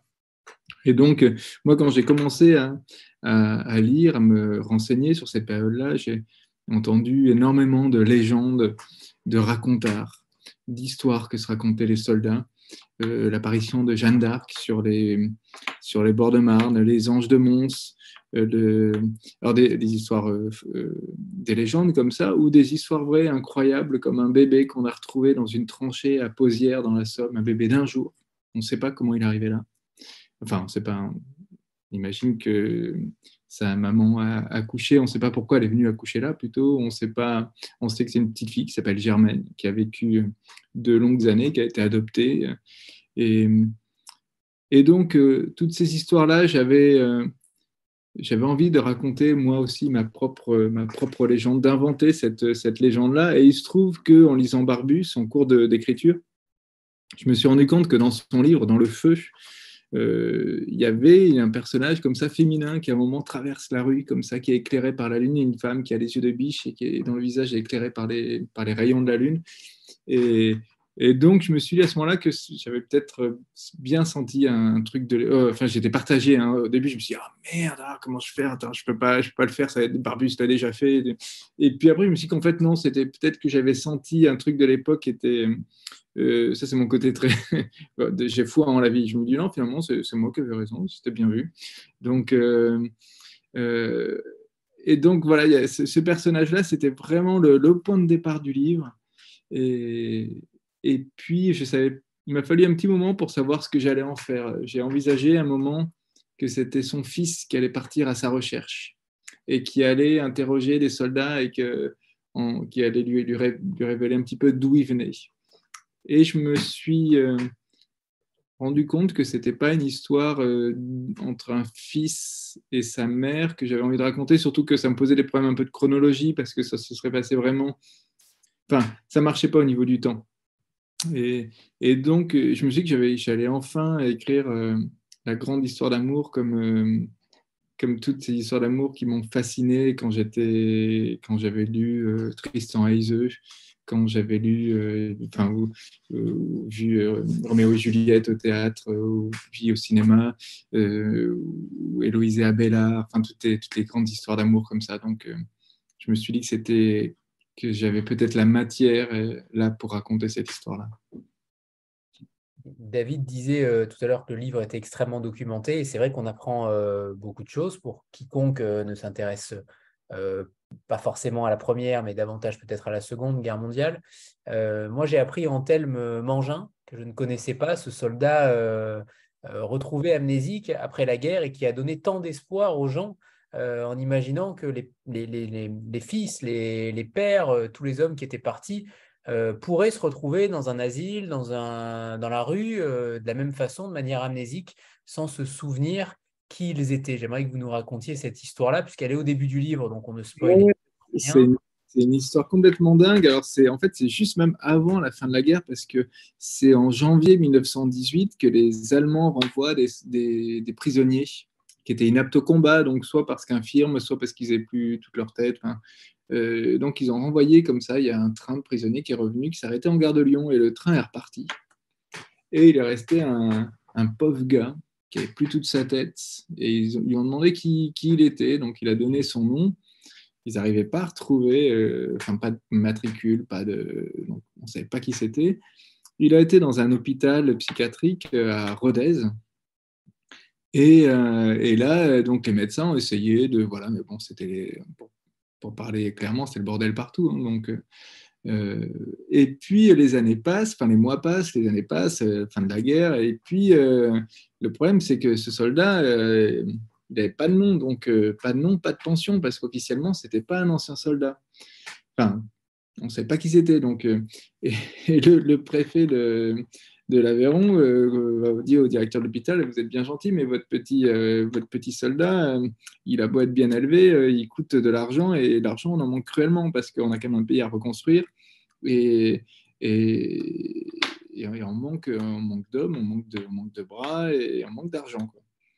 Et le directeur de l'hôpital fait passer une annonce dans les journaux avec la photo du soldat euh, et, là, d'un seul coup, il y a une vague d'espoir énorme dans tout le pays parce que euh, on manquait d'hommes, on manquait d'affection, on manquait de bras euh, dans les champs, on manquait de bras dans les usines.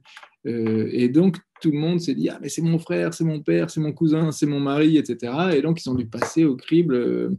notamment, enfin, en général, il n'avait pas la bonne taille, pas, les, pas la bonne couleur de yeux, etc. Mais ça a été, ça a été une situation assez compliquée à gérer alors, pour la petite histoire, et alors, c'est ça, ça a généré une vague d'espoir et de beaucoup de gens qui se sont dit, peut-être que mon mari, il est là, il erre sur le bord d'une route, il est dans un hôpital et on ne sait pas, il est pas, parce que la, démobilisation a duré, euh, ça, a été très long. Et, donc, pour la petite histoire, il a retrouvé euh, son père et son frère qui n'étaient pas des chouettes gars, euh, mais qui, à la perspective de toucher une pension, ont tout de suite reconnu que c'était finalement un membre de leur famille. Et ils sont morts dans les semaines qui ont suivi son retour. Je crois qu'il y en a un qui s'est pris une ruade de cheval euh, dans les côtes, enfin et l'autre, je ne sais plus ce qui lui est arrivé. Enfin, ils sont morts assez vite après.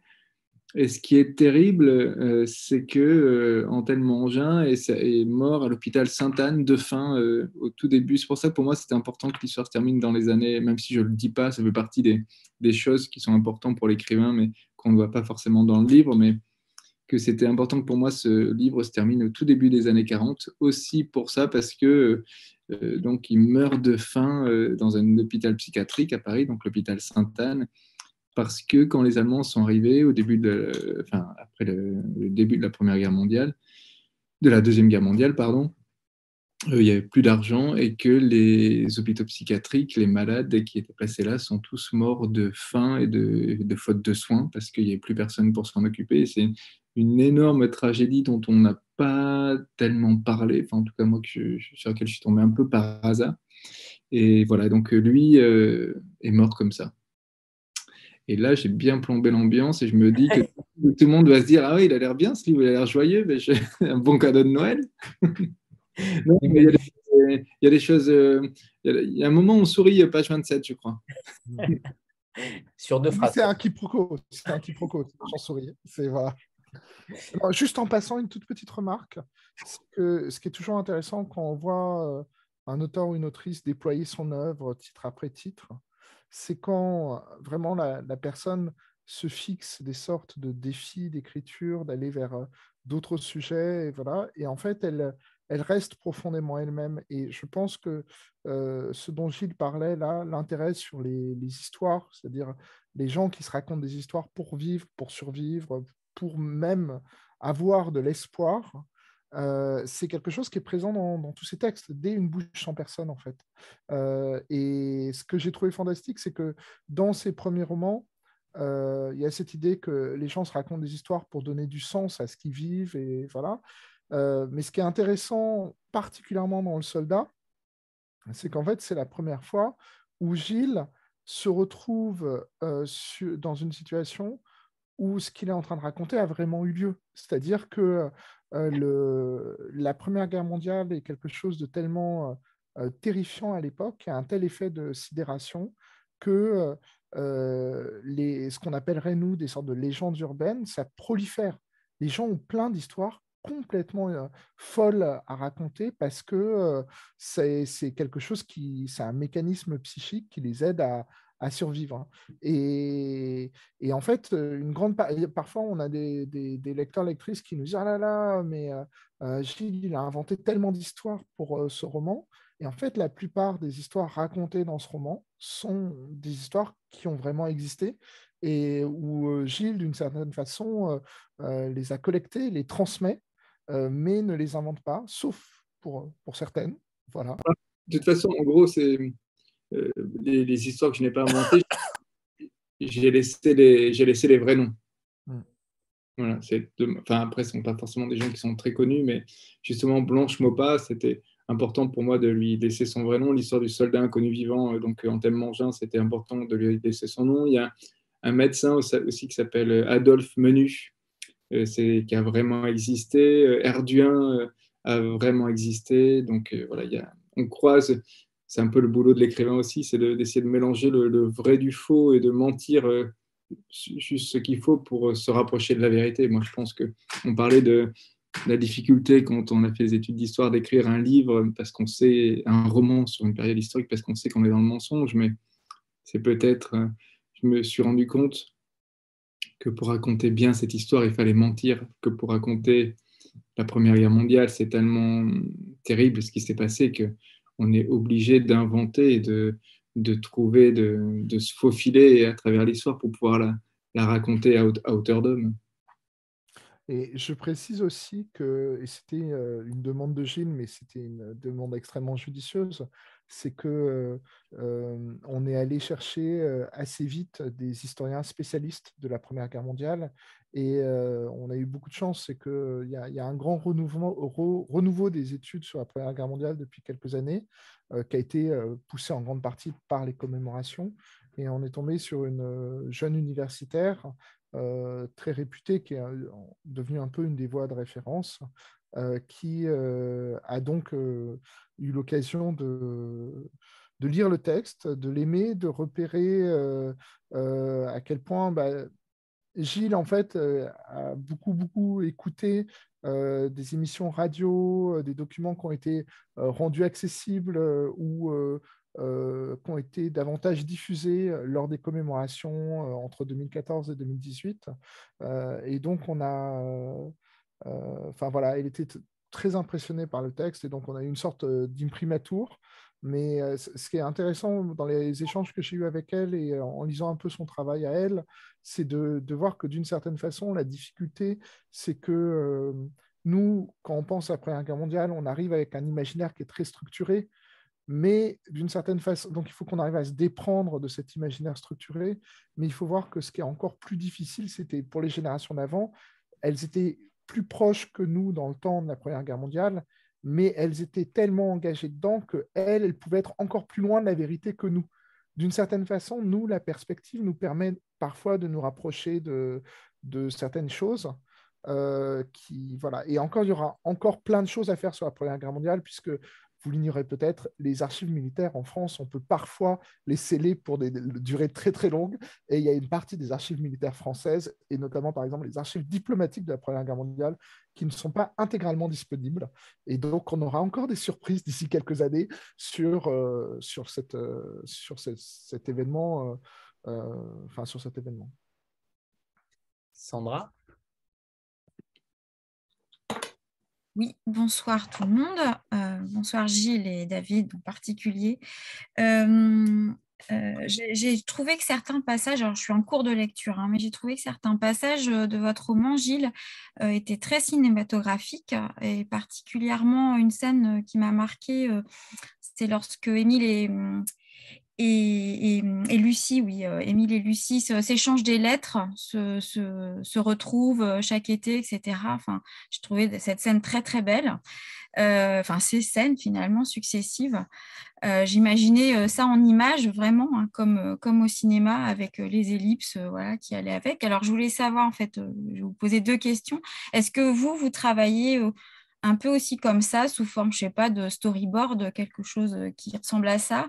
Euh, et est-ce que vous avez, des, eu recours à des références cinématographiques pour euh, écrire votre livre, sachant que David a déjà cité la ligne rouge dans le, dans le chat voilà, pendant que j'attendais pour poser ma question. Donc ça tombait bien. Voilà. Alors, euh, sur les films, j'ai regardé pas mal de films qui ont été faits. Il y a notamment deux taverniers qui sont vraiment très très bons. Euh, euh, Capitaine Conan et celui d'avant avec Noiret. la, vie et rien d'autre. La vie et rien d'autre, voilà. donc, il y, a, y, a, quand même une, une, vraie filmographie. Et puis, c'est vrai que moi, j'ai regardé beaucoup de films sur la Première Guerre mondiale, parce que j'ai même regardé un, comment il s'appelle, un Wonder Woman parce qu'on m'avait dit qu'il y avait des scènes qui se passaient euh, pendant la Première Guerre mondiale. Donc, euh, même quand j'avais les enfants, j'ai regardé aussi Cheval de guerre de Spielberg pour essayer de, pour pas, pour imposer un peu la, la guerre de manière plus, plus, plus sous forme d'aventure quand j'avais les enfants. Enfin bon, bref. Euh, donc euh, oui, le cinéma a fait partie. Alors évidemment parce que parce que je me suis pas autorisé en littérature, j'ai pas lu de romans contemporains sur la Première Guerre mondiale, enfin de romans euh, de nos jours. mais en cinéma, je me le suis beaucoup plus autorisé. mais aussi, je penserais qu'il y, a beaucoup de choses hein, qui, qui, ont été faites. sur la manière de travailler, je pense, enfin non, j'ai pas fait de storyboard, je, ne fonctionne pas comme ça. Mais c'est vrai que je, je peux, peut-être mentalement, je fonctionne un petit peu de cette manière. Euh, euh, on, en, parlait tout à l'heure, mes inspirations euh, sont littéraires, sont des inspirations de lieux, des inspirations géographiques. Et, et, je ne sais pas trop comment tout ça fonctionne, comment est-ce que l'histoire, elle se façonne. Et, et c'est pas impossible que j'ai que ces scènes euh, soient arrivées de cette manière-là. C'est compliqué d'expliquer exactement pourquoi est-ce qu'on les fait comme ça. C'est parce que justement les ellipses à ce moment-là, elles sont nécessaires pour le pour faire avancer l'histoire, parce que j'avais envie de raconter ce rendez-vous annuel. Ils se retrouvent une fois par an et en fait, pour eux, le temps se résume à ces quelques semaines qui passent ensemble. Le reste d'année, le reste de l'année est interminable, n'existe pas, n'a pas d'utilité. Ils ne font que attendre ces quelques semaines. Donc donc le temps s'est compressé comme ça, et donc c'est peut-être pour ça que, le, que ces pages se, sont, se retrouvent resserrées à, ces moments-là. Quoi. Karine, je ne sais pas si Gilles a... Oui, non, c'est à toi. C'est bon, tu avais toujours la main levée, c'est bon, autant pour moi. Gilles qui fait... pas, j'ai trouvé mon micro. Bon, bonjour à tous. Euh, bonjour euh, David, bonjour Gilles. Euh, bah, finalement, ma question, elle va un petit peu dans le prolongement de, la question de, Sandra. Dans ce roman particulièrement, j'ai eu beaucoup d'images, mais d'images de peinture, d'images, de dessins comme ça qui se sont imposées à moi. Et j'ai pas eu la chance d'aller à ta lecture musicale, mais j'ai vu, grâce à certaines photos, euh, que euh, tu avais euh, invité sur scène un peintre. Et donc, je voulais savoir si, dans ton écriture, et notamment dans celui-là, la, couleur, la peinture avait joué un rôle dans ta façon d'écrire. Alors, la couleur est toujours très importante dans mes livres. Euh, même si on ne la voit pas, moi, chacun de mes livres, euh, il y a souvent des ambiances très, très, très colorées, en fait. Je ne saurais pas expliquer d'où ça vient, je ne sais pas même pourquoi est-ce que finalement on le retrouve. Enfin là, donc ça me fait plaisir qu'on le retrouve dans celui-là. Euh, mais alors, c'est vrai que sur la Première Guerre mondiale, il y a y y a quelques toiles qui existent qui sont très impressionnantes. et que le, la peinture fait partie euh, de mes grandes inspirations. Moi, c'est qu'on demande toujours aux écrivains quelles sont leurs influences et on, est censé, ou on attend de nous qu'on cite uniquement des, écrivains, mais la musique et la peinture, le cinéma font partie des choses qui nous influencent, enfin en tout cas moi qui m'influence énormément. Et c'est vrai que la peinture est quelque chose qui m'a toujours, euh, toujours plu. Et notamment, alors c'est assez marrant, enfin c'est marrant, je sais pas non, il y a des choses plus marrantes dans la vie, mais euh, c'est la coïncidence intéressante, c'est que j'ai toujours, toujours été assez touché par la peinture des années 20 et 30 parce que c'est un, un, renouveau. La peinture classique euh, je, me touche beaucoup moins. Et c'est vrai que toute cette révolution picturale de l'entre-deux-guerres m'a toujours intéressé sans que, je, sans que je sache vraiment l'expliquer pourquoi. Et peut-être que que cette guerre-là, cette libération, cet apocalypse vécu, mis sous le tapis, avec laquelle on a essayé de vivre, ça fait partie, je pense, des explications, ces moments où, où on a touché le, ce qu'il y avait de plus noir dans l'humain, qu'on a essayé de se réinventer, de réinventer la manière de, peindre et la manière de, parler, de raconter le monde. Donc oui, la peinture, moi je suis, ça fait partie de mes frustrations. Moi je sais sais pas dessiner, donc j'adorerais, j'adorerais savoir dessiner, savoir peindre. Mais souvent, enfin souvent, ça m'arrive de peindre dans ma tête, c'est-à-dire j'ai des tableaux, vu que vu que j'ai pas les moyens pas le talent pour, pour peindre, ça m'arrive de faire des, tableaux dans ma tête. J'en ai fait un très beau récemment d'ailleurs.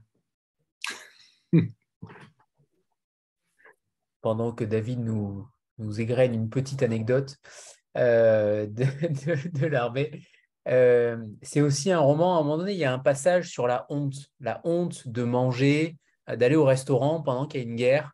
Euh, c'est un passage important, je trouve, qui, euh, où un personnage a honte de rire, par exemple, pendant que d'autres sont dans les tranchées, euh, qui nous questionne aussi sur notre culpabilité, ou en tout cas, le, euh, je pense notamment au roman d'Alexandra Kosselli qui en parlait aussi sur cette pudeur, la pudeur que vous avez tous les deux, que vous mettez dans vos romans, qui se ressemblent, malgré les, la différence des sujets, vos romans se ressemblent dans la façon dont vous l'abordez, dont vous abordez l'histoire, dont vous abordez les, cette pudeur-là que vous avez dans vos mots sur des périodes difficiles.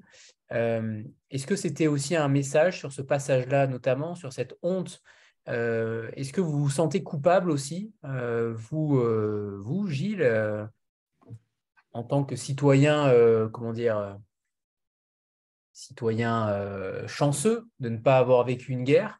Est-ce que c'est aussi un moyen de, se déculpabiliser non, je je me sens coupable. Euh, je pense qu'on est tous coupables hein, de vivre dans un monde où il y a des gens euh, qui meurent de faim, il y a des gens qui se noient en voulant, euh, en voulant fuir la guerre. mais je ne me sens pas coupable de ne pas avoir participé à une guerre. Je me sens coupable de ne pas aider davantage ceux qui la fuient à la limite, mais pas de ne pas avoir participé à, une guerre.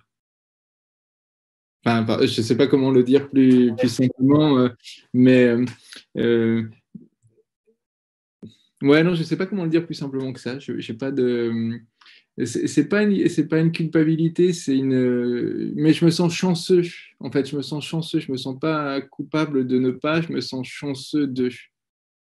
C'est peut-être plus dans ce sens-là. Et, et, et, quelles que soient les épreuves euh, que je vais être amené à traverser dans ma vie, je sais qu'elles seront a priori beaucoup moins terribles que celles qu'affrontent beaucoup de gens aujourd'hui euh, en Europe ou sur le continent africain ou dans beaucoup d'endroits dans le monde. Ah, quelque chose que j'ai apprécié particulièrement quand euh, moi ce, passage aussi m'a parlé parce que euh, en psychologie on va parler de euh, survivor's guilt, c'est-à-dire la, la, culpabilité des survivants, mais que ça, ça, rend intelligible quelque chose qui est parfois dur à comprendre, c'est comment des nations qui sont des nations civilisées basculent dans la guerre. C'est-à-dire que ça ne veut pas dire que tout le monde a envie de faire la guerre. C'est qu'au bout d'un moment, euh, il y a quelque chose euh, de, la culpabilité de se dire si d'autres sont euh, si d'autres meurent est très très difficile. Le, le, le, pacifisme devient quelque chose d'excessivement difficile en période de guerre. J'ai pas promis que j'allais dire quelque chose d'intelligent, hein, mais voilà. Mais tout à l'heure, je parlais des Thibaut de Roger Martin Dugard, Dugard, qui a un grand roman pacifiste, euh, qui montre bien euh, l'extrême difficulté du, pacifisme dans la mesure où euh, vous avez peut-être une partie de la population qui veut faire la guerre, mais le reste de la population ne fait la guerre que parce que leur camarade fait la guerre. Donc il y a une dimension collective de... collective et aveugle, parfois. Oui, c'est ça, de, de culpabilité, euh, de, d'aveuglement, d'impasse, euh, qui fait que c'est comme euh, ce que disait Alain, il disait le criminel, c'est pas celui qui fait la guerre, c'est celui qui tous les matins reprend les armes pour continuer la guerre, en fait. mais c'est quelque chose. Enfin, en plus, ce qui est, ce qui est fascinant avec cette période-là, c'est que il y, a deux choses qui, d'un point de vue littéraire, sur la Première Guerre mondiale, c'est que la Première Guerre mondiale a tué énormément d'écrivains. Donc il y a des courants littéraires qui ont disparu. Euh, Alain Fournier est mort le, la, magie qu'il y avait dans ce type de, de roman a disparu. Il n'y a pas eu de continuation. Et à l'inverse, c'est devenu un événement littéraire. les Britanniques et les Américains parlent des poètes de guerre. nous, on a plus des romanciers de cette période-là, mais en fait, c'est des romanciers qui vont euh, structurer l'imaginaire de cette époque. Et souvent, c'est parce qu'en fait, ils, cherchent, euh, ils se sentent coupables d'avoir survécu. Euh, ils essayent de redonner la vie à certains de leurs camarades qui sont morts au combat. Et parfois, ils essayent de comprendre. et c'est euh, voilà. Enfin, c'est vraiment une grande chance d'avoir pu travailler sur ce, livre parce que pour moi, ça a été l'occasion de lire des tonnes de textes, de, romans, d'en découvrir. Par un concours de circonstances, j'ai lu, mais c'était avant que Gilles me, me dise que, qu'il allait écrire sur la Première Guerre mondiale. j'ai lu un roman qui est pourtant un roman très connu, mais que je ne connaissais pas et que j'ai trouvé complètement fantastique, qui est Le sang noir de Louis Guyou. Alors, si vous l'avez pas lu, ça se trouve en folio et c'est très très très euh, étonnant et c'est assez fantastique. Et c'est sur la Première Guerre mondiale aussi. On note, on note tes conseils, David, toujours. Nicolas, c'est à toi. Oui, euh, ben, David vient de parler de, de l'importance de l'histoire, euh, que finalement on est la première génération à devoir se réapproprier. On doit la réinterpréter, on doit la, on doit vraiment l'imaginer à nouveau quelque part. Et tu as beaucoup parlé de la, documentation qu'il t'a fallu accumuler, de cette espèce de, plongée méthodique, mais presque au sens de l'acteur studio dans l'histoire. quoi. Et à quel moment tu as ressenti que tout ce matériau, tout ce que tu avais accumulé comme, comme documentation, enfin comme mémoire et comme responsabilité, se transformer en fiction Quand est-ce que ça a commencé à faire sens dans ta tête? Je ne saurais pas le dire très précisément parce que c'est vraiment venu euh, peut-être euh, peut-être quand j'ai sauté dans le vide et que je me suis dit tiens, j'ai un parachute. Euh, il y a un moment où j'en ai ressenti le besoin. Souvent, dans mes romans, c'est comme ça que ça se passe. C'est-à-dire, j'accumule, je, rentre dans l'histoire, justement, dans les couleurs, dans, dans les ambiances que j'ai envie de décrire. Et, à un moment, je me dis qu'il faut y aller. Et c'est à ce moment-là où j'essaie de m'extirper de toute cette matière. J'essaie de, prendre du recul et de voir, euh, de voir comment je vais raconter cette histoire. Mais euh, pour répondre précisément, c'est peut-être quand j'ai entendu beaucoup de voix, enfin, ça fait, ça fait mystique hein, de dire ça, mais justement, on parlait des podcasts, parce que quand j'ai entendu beaucoup de voix dans des, dans des émissions que ces voix sont devenues, euh, mes personnages ont commencé à s'incarner et que j'ai su à un moment que, que je pouvais, euh, que j'avais mon personnage, qui est mon narrateur, qui est, peut-être le personnage le plus flou du livre parce qu'on ne sait pas d'où il vient, on ne connaît pas ses origines, on ne sait pas s'il vient on sait qu'il vient d'un milieu a priori pas trop populaire, mais pas d'un milieu, il vient pas de la haute non plus, mais, mais il a un peu d'éducation, il lit des livres. Euh, donc, quand j'ai su que j'avais sa voix, je pense que c'est là que, j'ai su que je pouvais commencer l'histoire. C'était l'occasion aussi de parler de l'apport des Amérindiens euh, qui étaient là aussi. Euh, je ne savais pas qu'ils avaient, autant participé, euh, mais qu'on méprisait juste avant. Et ça, c'est quand même très historiquement français d'amener des, populations de l'extérieur alors ça, c'était c'était enfin, les Américains et les, les Amérindiens, c'était les qui n'avaient pas de, de, de citoyenneté euh, américaine enfin, ou, britannique, et, et, donc ils sont venus euh, prêter, prêter main forte. Euh, mais il y a beaucoup aussi de Chinois. Alors les Chinois qui participaient pas au combat parce qu'on jugeait qu'ils n'étaient pas dignes de le faire et qui étaient plus, ils faisaient des travaux de terrassement, ils ont beaucoup participé, il y a eu des grosses campagnes de recrutement hein, en Chine. Certaines familles euh, de Chinois sont restées d'ailleurs euh, en France. Il y a beaucoup d'études qui ont été faites sur ça, qui sont très intéressantes, dont je ne me suis finalement pas servi.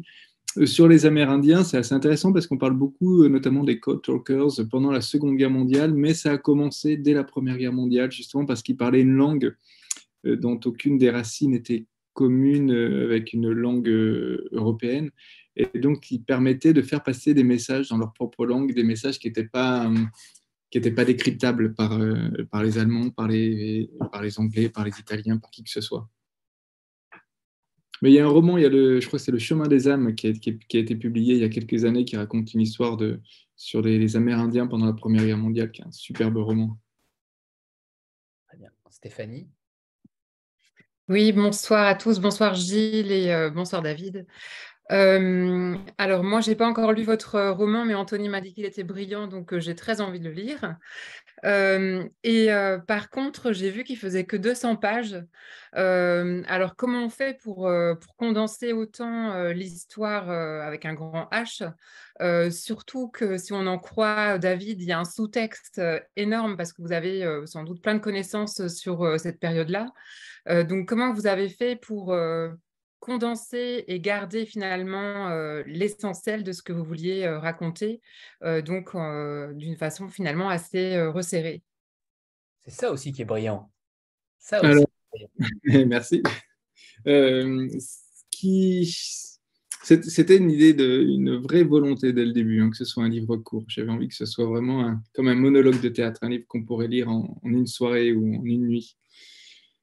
comment j'ai fait? Ben, en me mettant le plus possible au service de l'histoire, tout simplement. Euh, ce que je disais, par exemple, ce que j'ai lu sur, sur l'arrivée des Chinois euh, en France, euh, sur les lieux de combat, je m'en suis pas servi. J'ai eu beaucoup de, j'ai lu beaucoup d'histoires dingues, beaucoup d'histoires qui avaient des vraies forces romanesques, dont je me suis pas, pas servi. Donc, c'est souvent en renonçant pour au service de l'histoire quand je me suis quand j'ai accepté l'idée de, ne pas raconter toutes ces choses incroyables que j'avais lues, que, que le, cœur du, du roman euh, s'est mis en place parce que j'avais cette, cette, voix du narrateur qui racontait l'histoire, c'est comme dans un souffle. Donc, euh, je pense que c'est vraiment cette idée de monologue de théâtre qui a porté l'histoire comme ça. De, quand on raconte une histoire, parfois on fait des digressions, mais quand vraiment on est obsédé par euh, cette histoire qu'on a envie de raconter, on s'y tient et de temps en temps, on regarde ce qui se passe sur les côtés pour expliquer euh, pourquoi, comment on en arrive là, comment ces deux personnes qui se sont aimées et qui, qui ont traversé la guerre et qu'est-ce qui s'est passé, comment j'ai remonté la trace d'eux, comment j'ai rencontré grâce à lui, grâce à... Et tout le reste, en fait, s'imbrique comme ça, assez, je ne sais pas si c'est naturellement, mais vraiment en pensant, et parce que c'est, il est très oral ce livre, beaucoup plus que mes romans précédents, parce que c'est quelqu'un qui raconte et qui raconte des témoignages. Donc c'est pour ça qu'il y a plusieurs langues, hein, ce qu'on disait au, début, du, au début de, l'entretien. Et, voilà, mais c'est vrai que c'était, compliqué hein, de, tout resserrer, mais je pense qu'il fallait accepter de ne faire qu'effleurer certaines, certaines questions, et il fallait accepter de ne pas parler d'autres choses qui auraient été passionnantes, mais qui, qui auraient leur place dans un autre livre. Euh, je précise que pour moi, ce que tu viens de dire, Gilles, c'est exactement la raison pour laquelle ce n'est pas un roman historique et que c'est un roman de littérature générale. C'est-à-dire que le, moteur de l'histoire n'est pas l'histoire. Le, moteur de l'histoire, c'est les personnages, en fait. Et euh, c'est ce c'est leur lien. C'est pas l'histoire avec un grand H, c'est ça que je veux dire. Et je pense que le propre du roman historique, c'est de quand il y, a, il y, a, des trucs qui passent sur le côté, c'est de parfois bifurquer, y aller, quoi. Euh, alors qu'en fait, dans un roman de littérature générale qui a un arrière-fond historique, c'est de ne pas bifurquer, en fait. Et euh, voilà, ça ne veut pas dire que j'aime pas les romans historiques, c'est très bien, mais c'est un autre régime de texte, en fait. Ouais. Vous confirmez, Gilles? Oui. Oui, ouais, ouais, je, suis, je suis toujours d'accord avec David, c'est lui qui a, qui a tout lui qui, qui t'édite, surtout.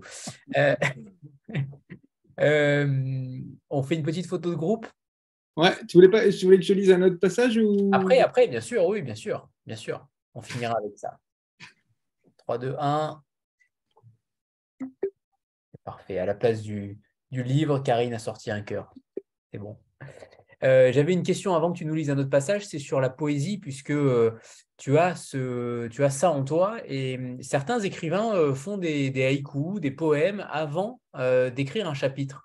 Est-ce que ça, est-ce que c'est une possibilité pour toi? Est-ce que tu as déjà fait ce genre de choses pour, entre guillemets, résumer le chapitre que tu vas écrire, ou en tout cas en donner, du, en donner corps? Moi, je fais ça sur mes brouillons. Moi, je mets un titre, mais c'est de manière à pouvoir les retrouver plus facilement. Mais euh, c'est souvent une phrase ou, un bout. Euh, par exemple, j'ai un chapitre sur La fille de la lune ou, Enfance de Enfance. C'est souvent une petite phrase, mais c'est vrai qu'après, je les enlève.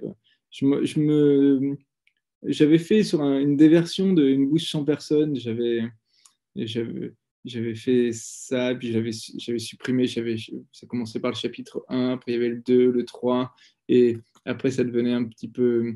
Il y avait le chapitre 4 et demi, il y avait le chapitre inutile, il y avait le chapitre euh, intéressant, le chapitre un peu moins intéressant. Et, puis après, je me suis rendu compte que euh, ça c'est pas que ça dévalorisait, mais ça, c'était très gadget en fait. Donc, euh, donc je l'ai pas fait. Maintenant, je me contente de les, de les numéroter à la fin. Mais euh, d'ailleurs, sur l'avant, enfin, qu'on s'en est rendu compte, il y avait deux chapitres 14 ou deux chapitres. Enfin, que je les, je les numérote de manière assez artificielle, enfin, assez artificielle. Je mets les numéros, je remplace les titres de chapitres par des, par des numéros. Et donc, pour la poésie, c'est vrai que c'est vrai que c'est le livre dans lequel il y en a le plus parce que le personnage est poète et que c'était un vrai, un vrai gros plaisir d'écriture. Et surtout, enfin surtout, écrire en alexandrin, il y a quelques pages qui sont écrites en alexandrin vers la fin du livre. Et ça, ça a été un vrai énorme plaisir d'écriture. Et pour le lecteur également. Alors, on va, on va évidemment donc avoir un droit à un second extrait lu par Gilles donc en exclusivité qui sera donc euh, dans le livre audio euh, bientôt. Alors là, je peut-être, euh, je, vais peut-être prendre la, guitare pour celui-là, hein, juste pour accompagner très légèrement. Avec un immense plaisir.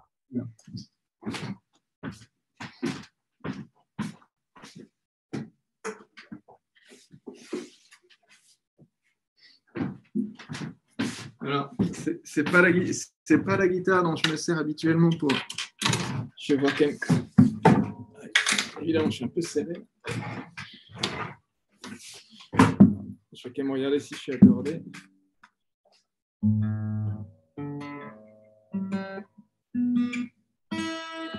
Bon, ça fera l'effet. Alors, souvent, la guitare, c'est. Je ne sais pas si ça, si ça passe bien ou si c'est. Euh, ça passe plutôt bien, là. Ça passe plutôt bien Ouais, ouais, ouais. Je, vérifie juste quand même que je ne sois pas trop mal accordé. Même si. Je ne vais pas chanter, hein, mais.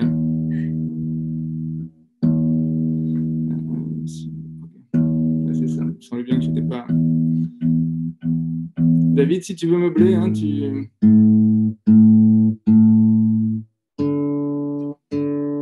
Le soldat est accordé. c'est ça, tu devrais faire exprès de jouer sur une une guitare complètement désaccordée.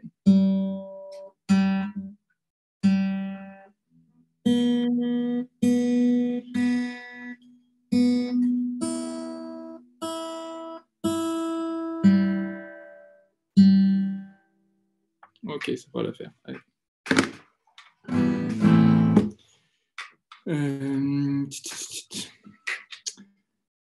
n'allez pas croire.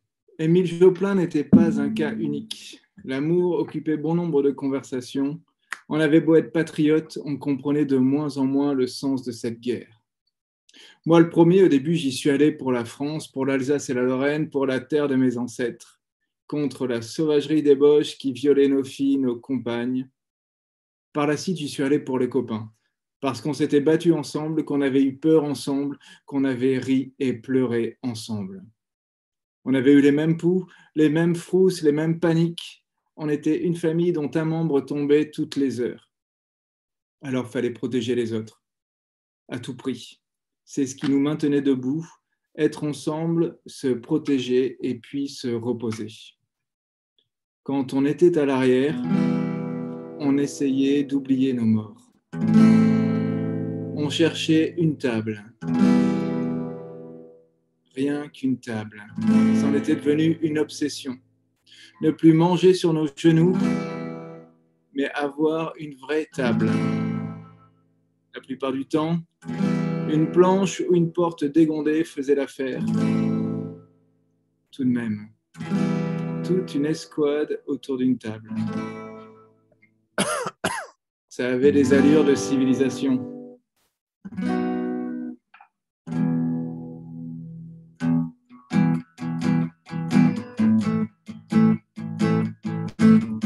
Raconter nos jeunesses perdues, nos permissions ratées, les marraines, les femmes, les fiancés, les projets. On chantait aussi. La Madelon venait nous servir à boire. Et on buvait. Et on buvait. Et on buvait encore.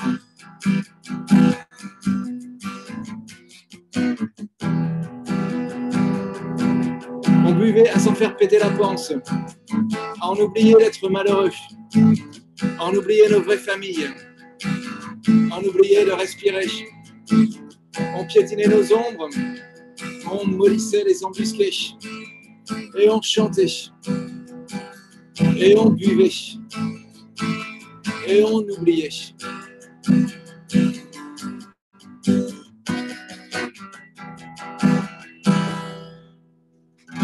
On oubliait que ça allait répéter de partout, qu'on allait partir à 100 et revenir à 30, qu'on allait tuer, qu'on allait mourir, qu'on allait laisser un ami dans le no man's land et l'entendre gémir la nuit entière. Et on chantait, et on buvait, et on chantait, et on buvait.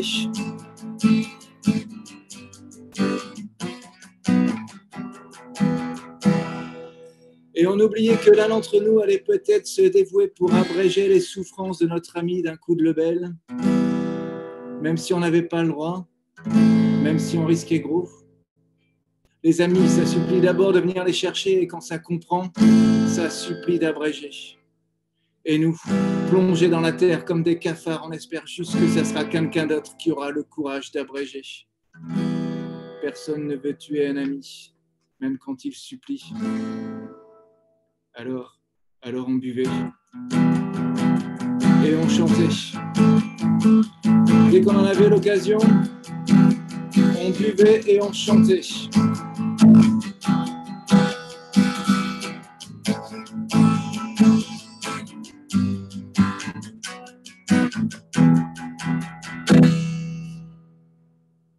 Bravo. Merci Gilles. Merci, merci infiniment pour ce moment. merveilleux, merveilleux. Bon, vous avez vu, hein, évidemment, la langue, euh, tout, c'est à la limite entre, entre le slam, la musique, la littérature. J'ai l'impression que tous les arts euh, sont réunis. C'est assez impressionnant, lu, et je regretterais euh, limite d'avoir lu le livre avant de vous avoir écouté.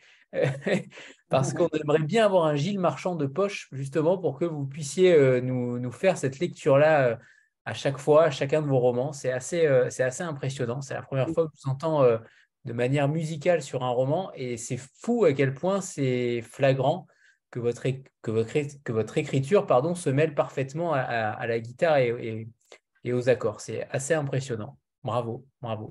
Merci beaucoup. Merci. Merci infiniment, merci infiniment à tous. Gilles, évidemment, David, qu'on aime tant dans cette émission. Merci beaucoup. Et puis, évidemment, lisez Le Soldat désaccordé, puisque vous l'avez entendu, vous l'avez lu, écouté, entendu, lisez-le. C'est quelque chose d'assez euh, fort dans une période qu'on lit régulièrement, mais dont on parle très peu finalement. Donc, merci, merci infiniment à tous les deux à très vite, euh, je l'espère. Et a les prochaines lectures musicales et quand d'ailleurs, Gilles? Euh, J'en fais une à Roussillon, euh, au sud de, Lyon, le 12 décembre. Ensuite, on va la, on va la jouer à, Troyes, mais c'est pour des scolaires. On la joue à Vannes en, janvier ou février. Je regarde en même temps sur mon agenda. C'est comme ça. De toute façon, je mettrai tout sur, je mets tout sur, sur Instagram en général. Et, dans une, on va la faire dans une médiathèque dans le 17e aussi au mois de janvier. Voilà. Euh, et puis j'espère qu'on aura l'occasion de la refaire à Bordeaux, à Bordeaux, à Paris. Euh, j'aimerais bien avoir euh, de nouveau pouvoir la faire dans une vraie salle. On a joué à l'Étoile du Nord, qui est un très chouette théâtre du 18e la semaine dernière, et j'espère qu'on aura de nouveau l'occasion, en pas à l'Étoile du Nord, mais de le faire dans une autre salle à Paris, ça serait chouette. On espère, on espère pour vous et, pour les forges. Mm. Merci à tous, David. Salut David. Merci beaucoup. Merci, pour votre écoute. Merci. Merci beaucoup. Au revoir tout le monde.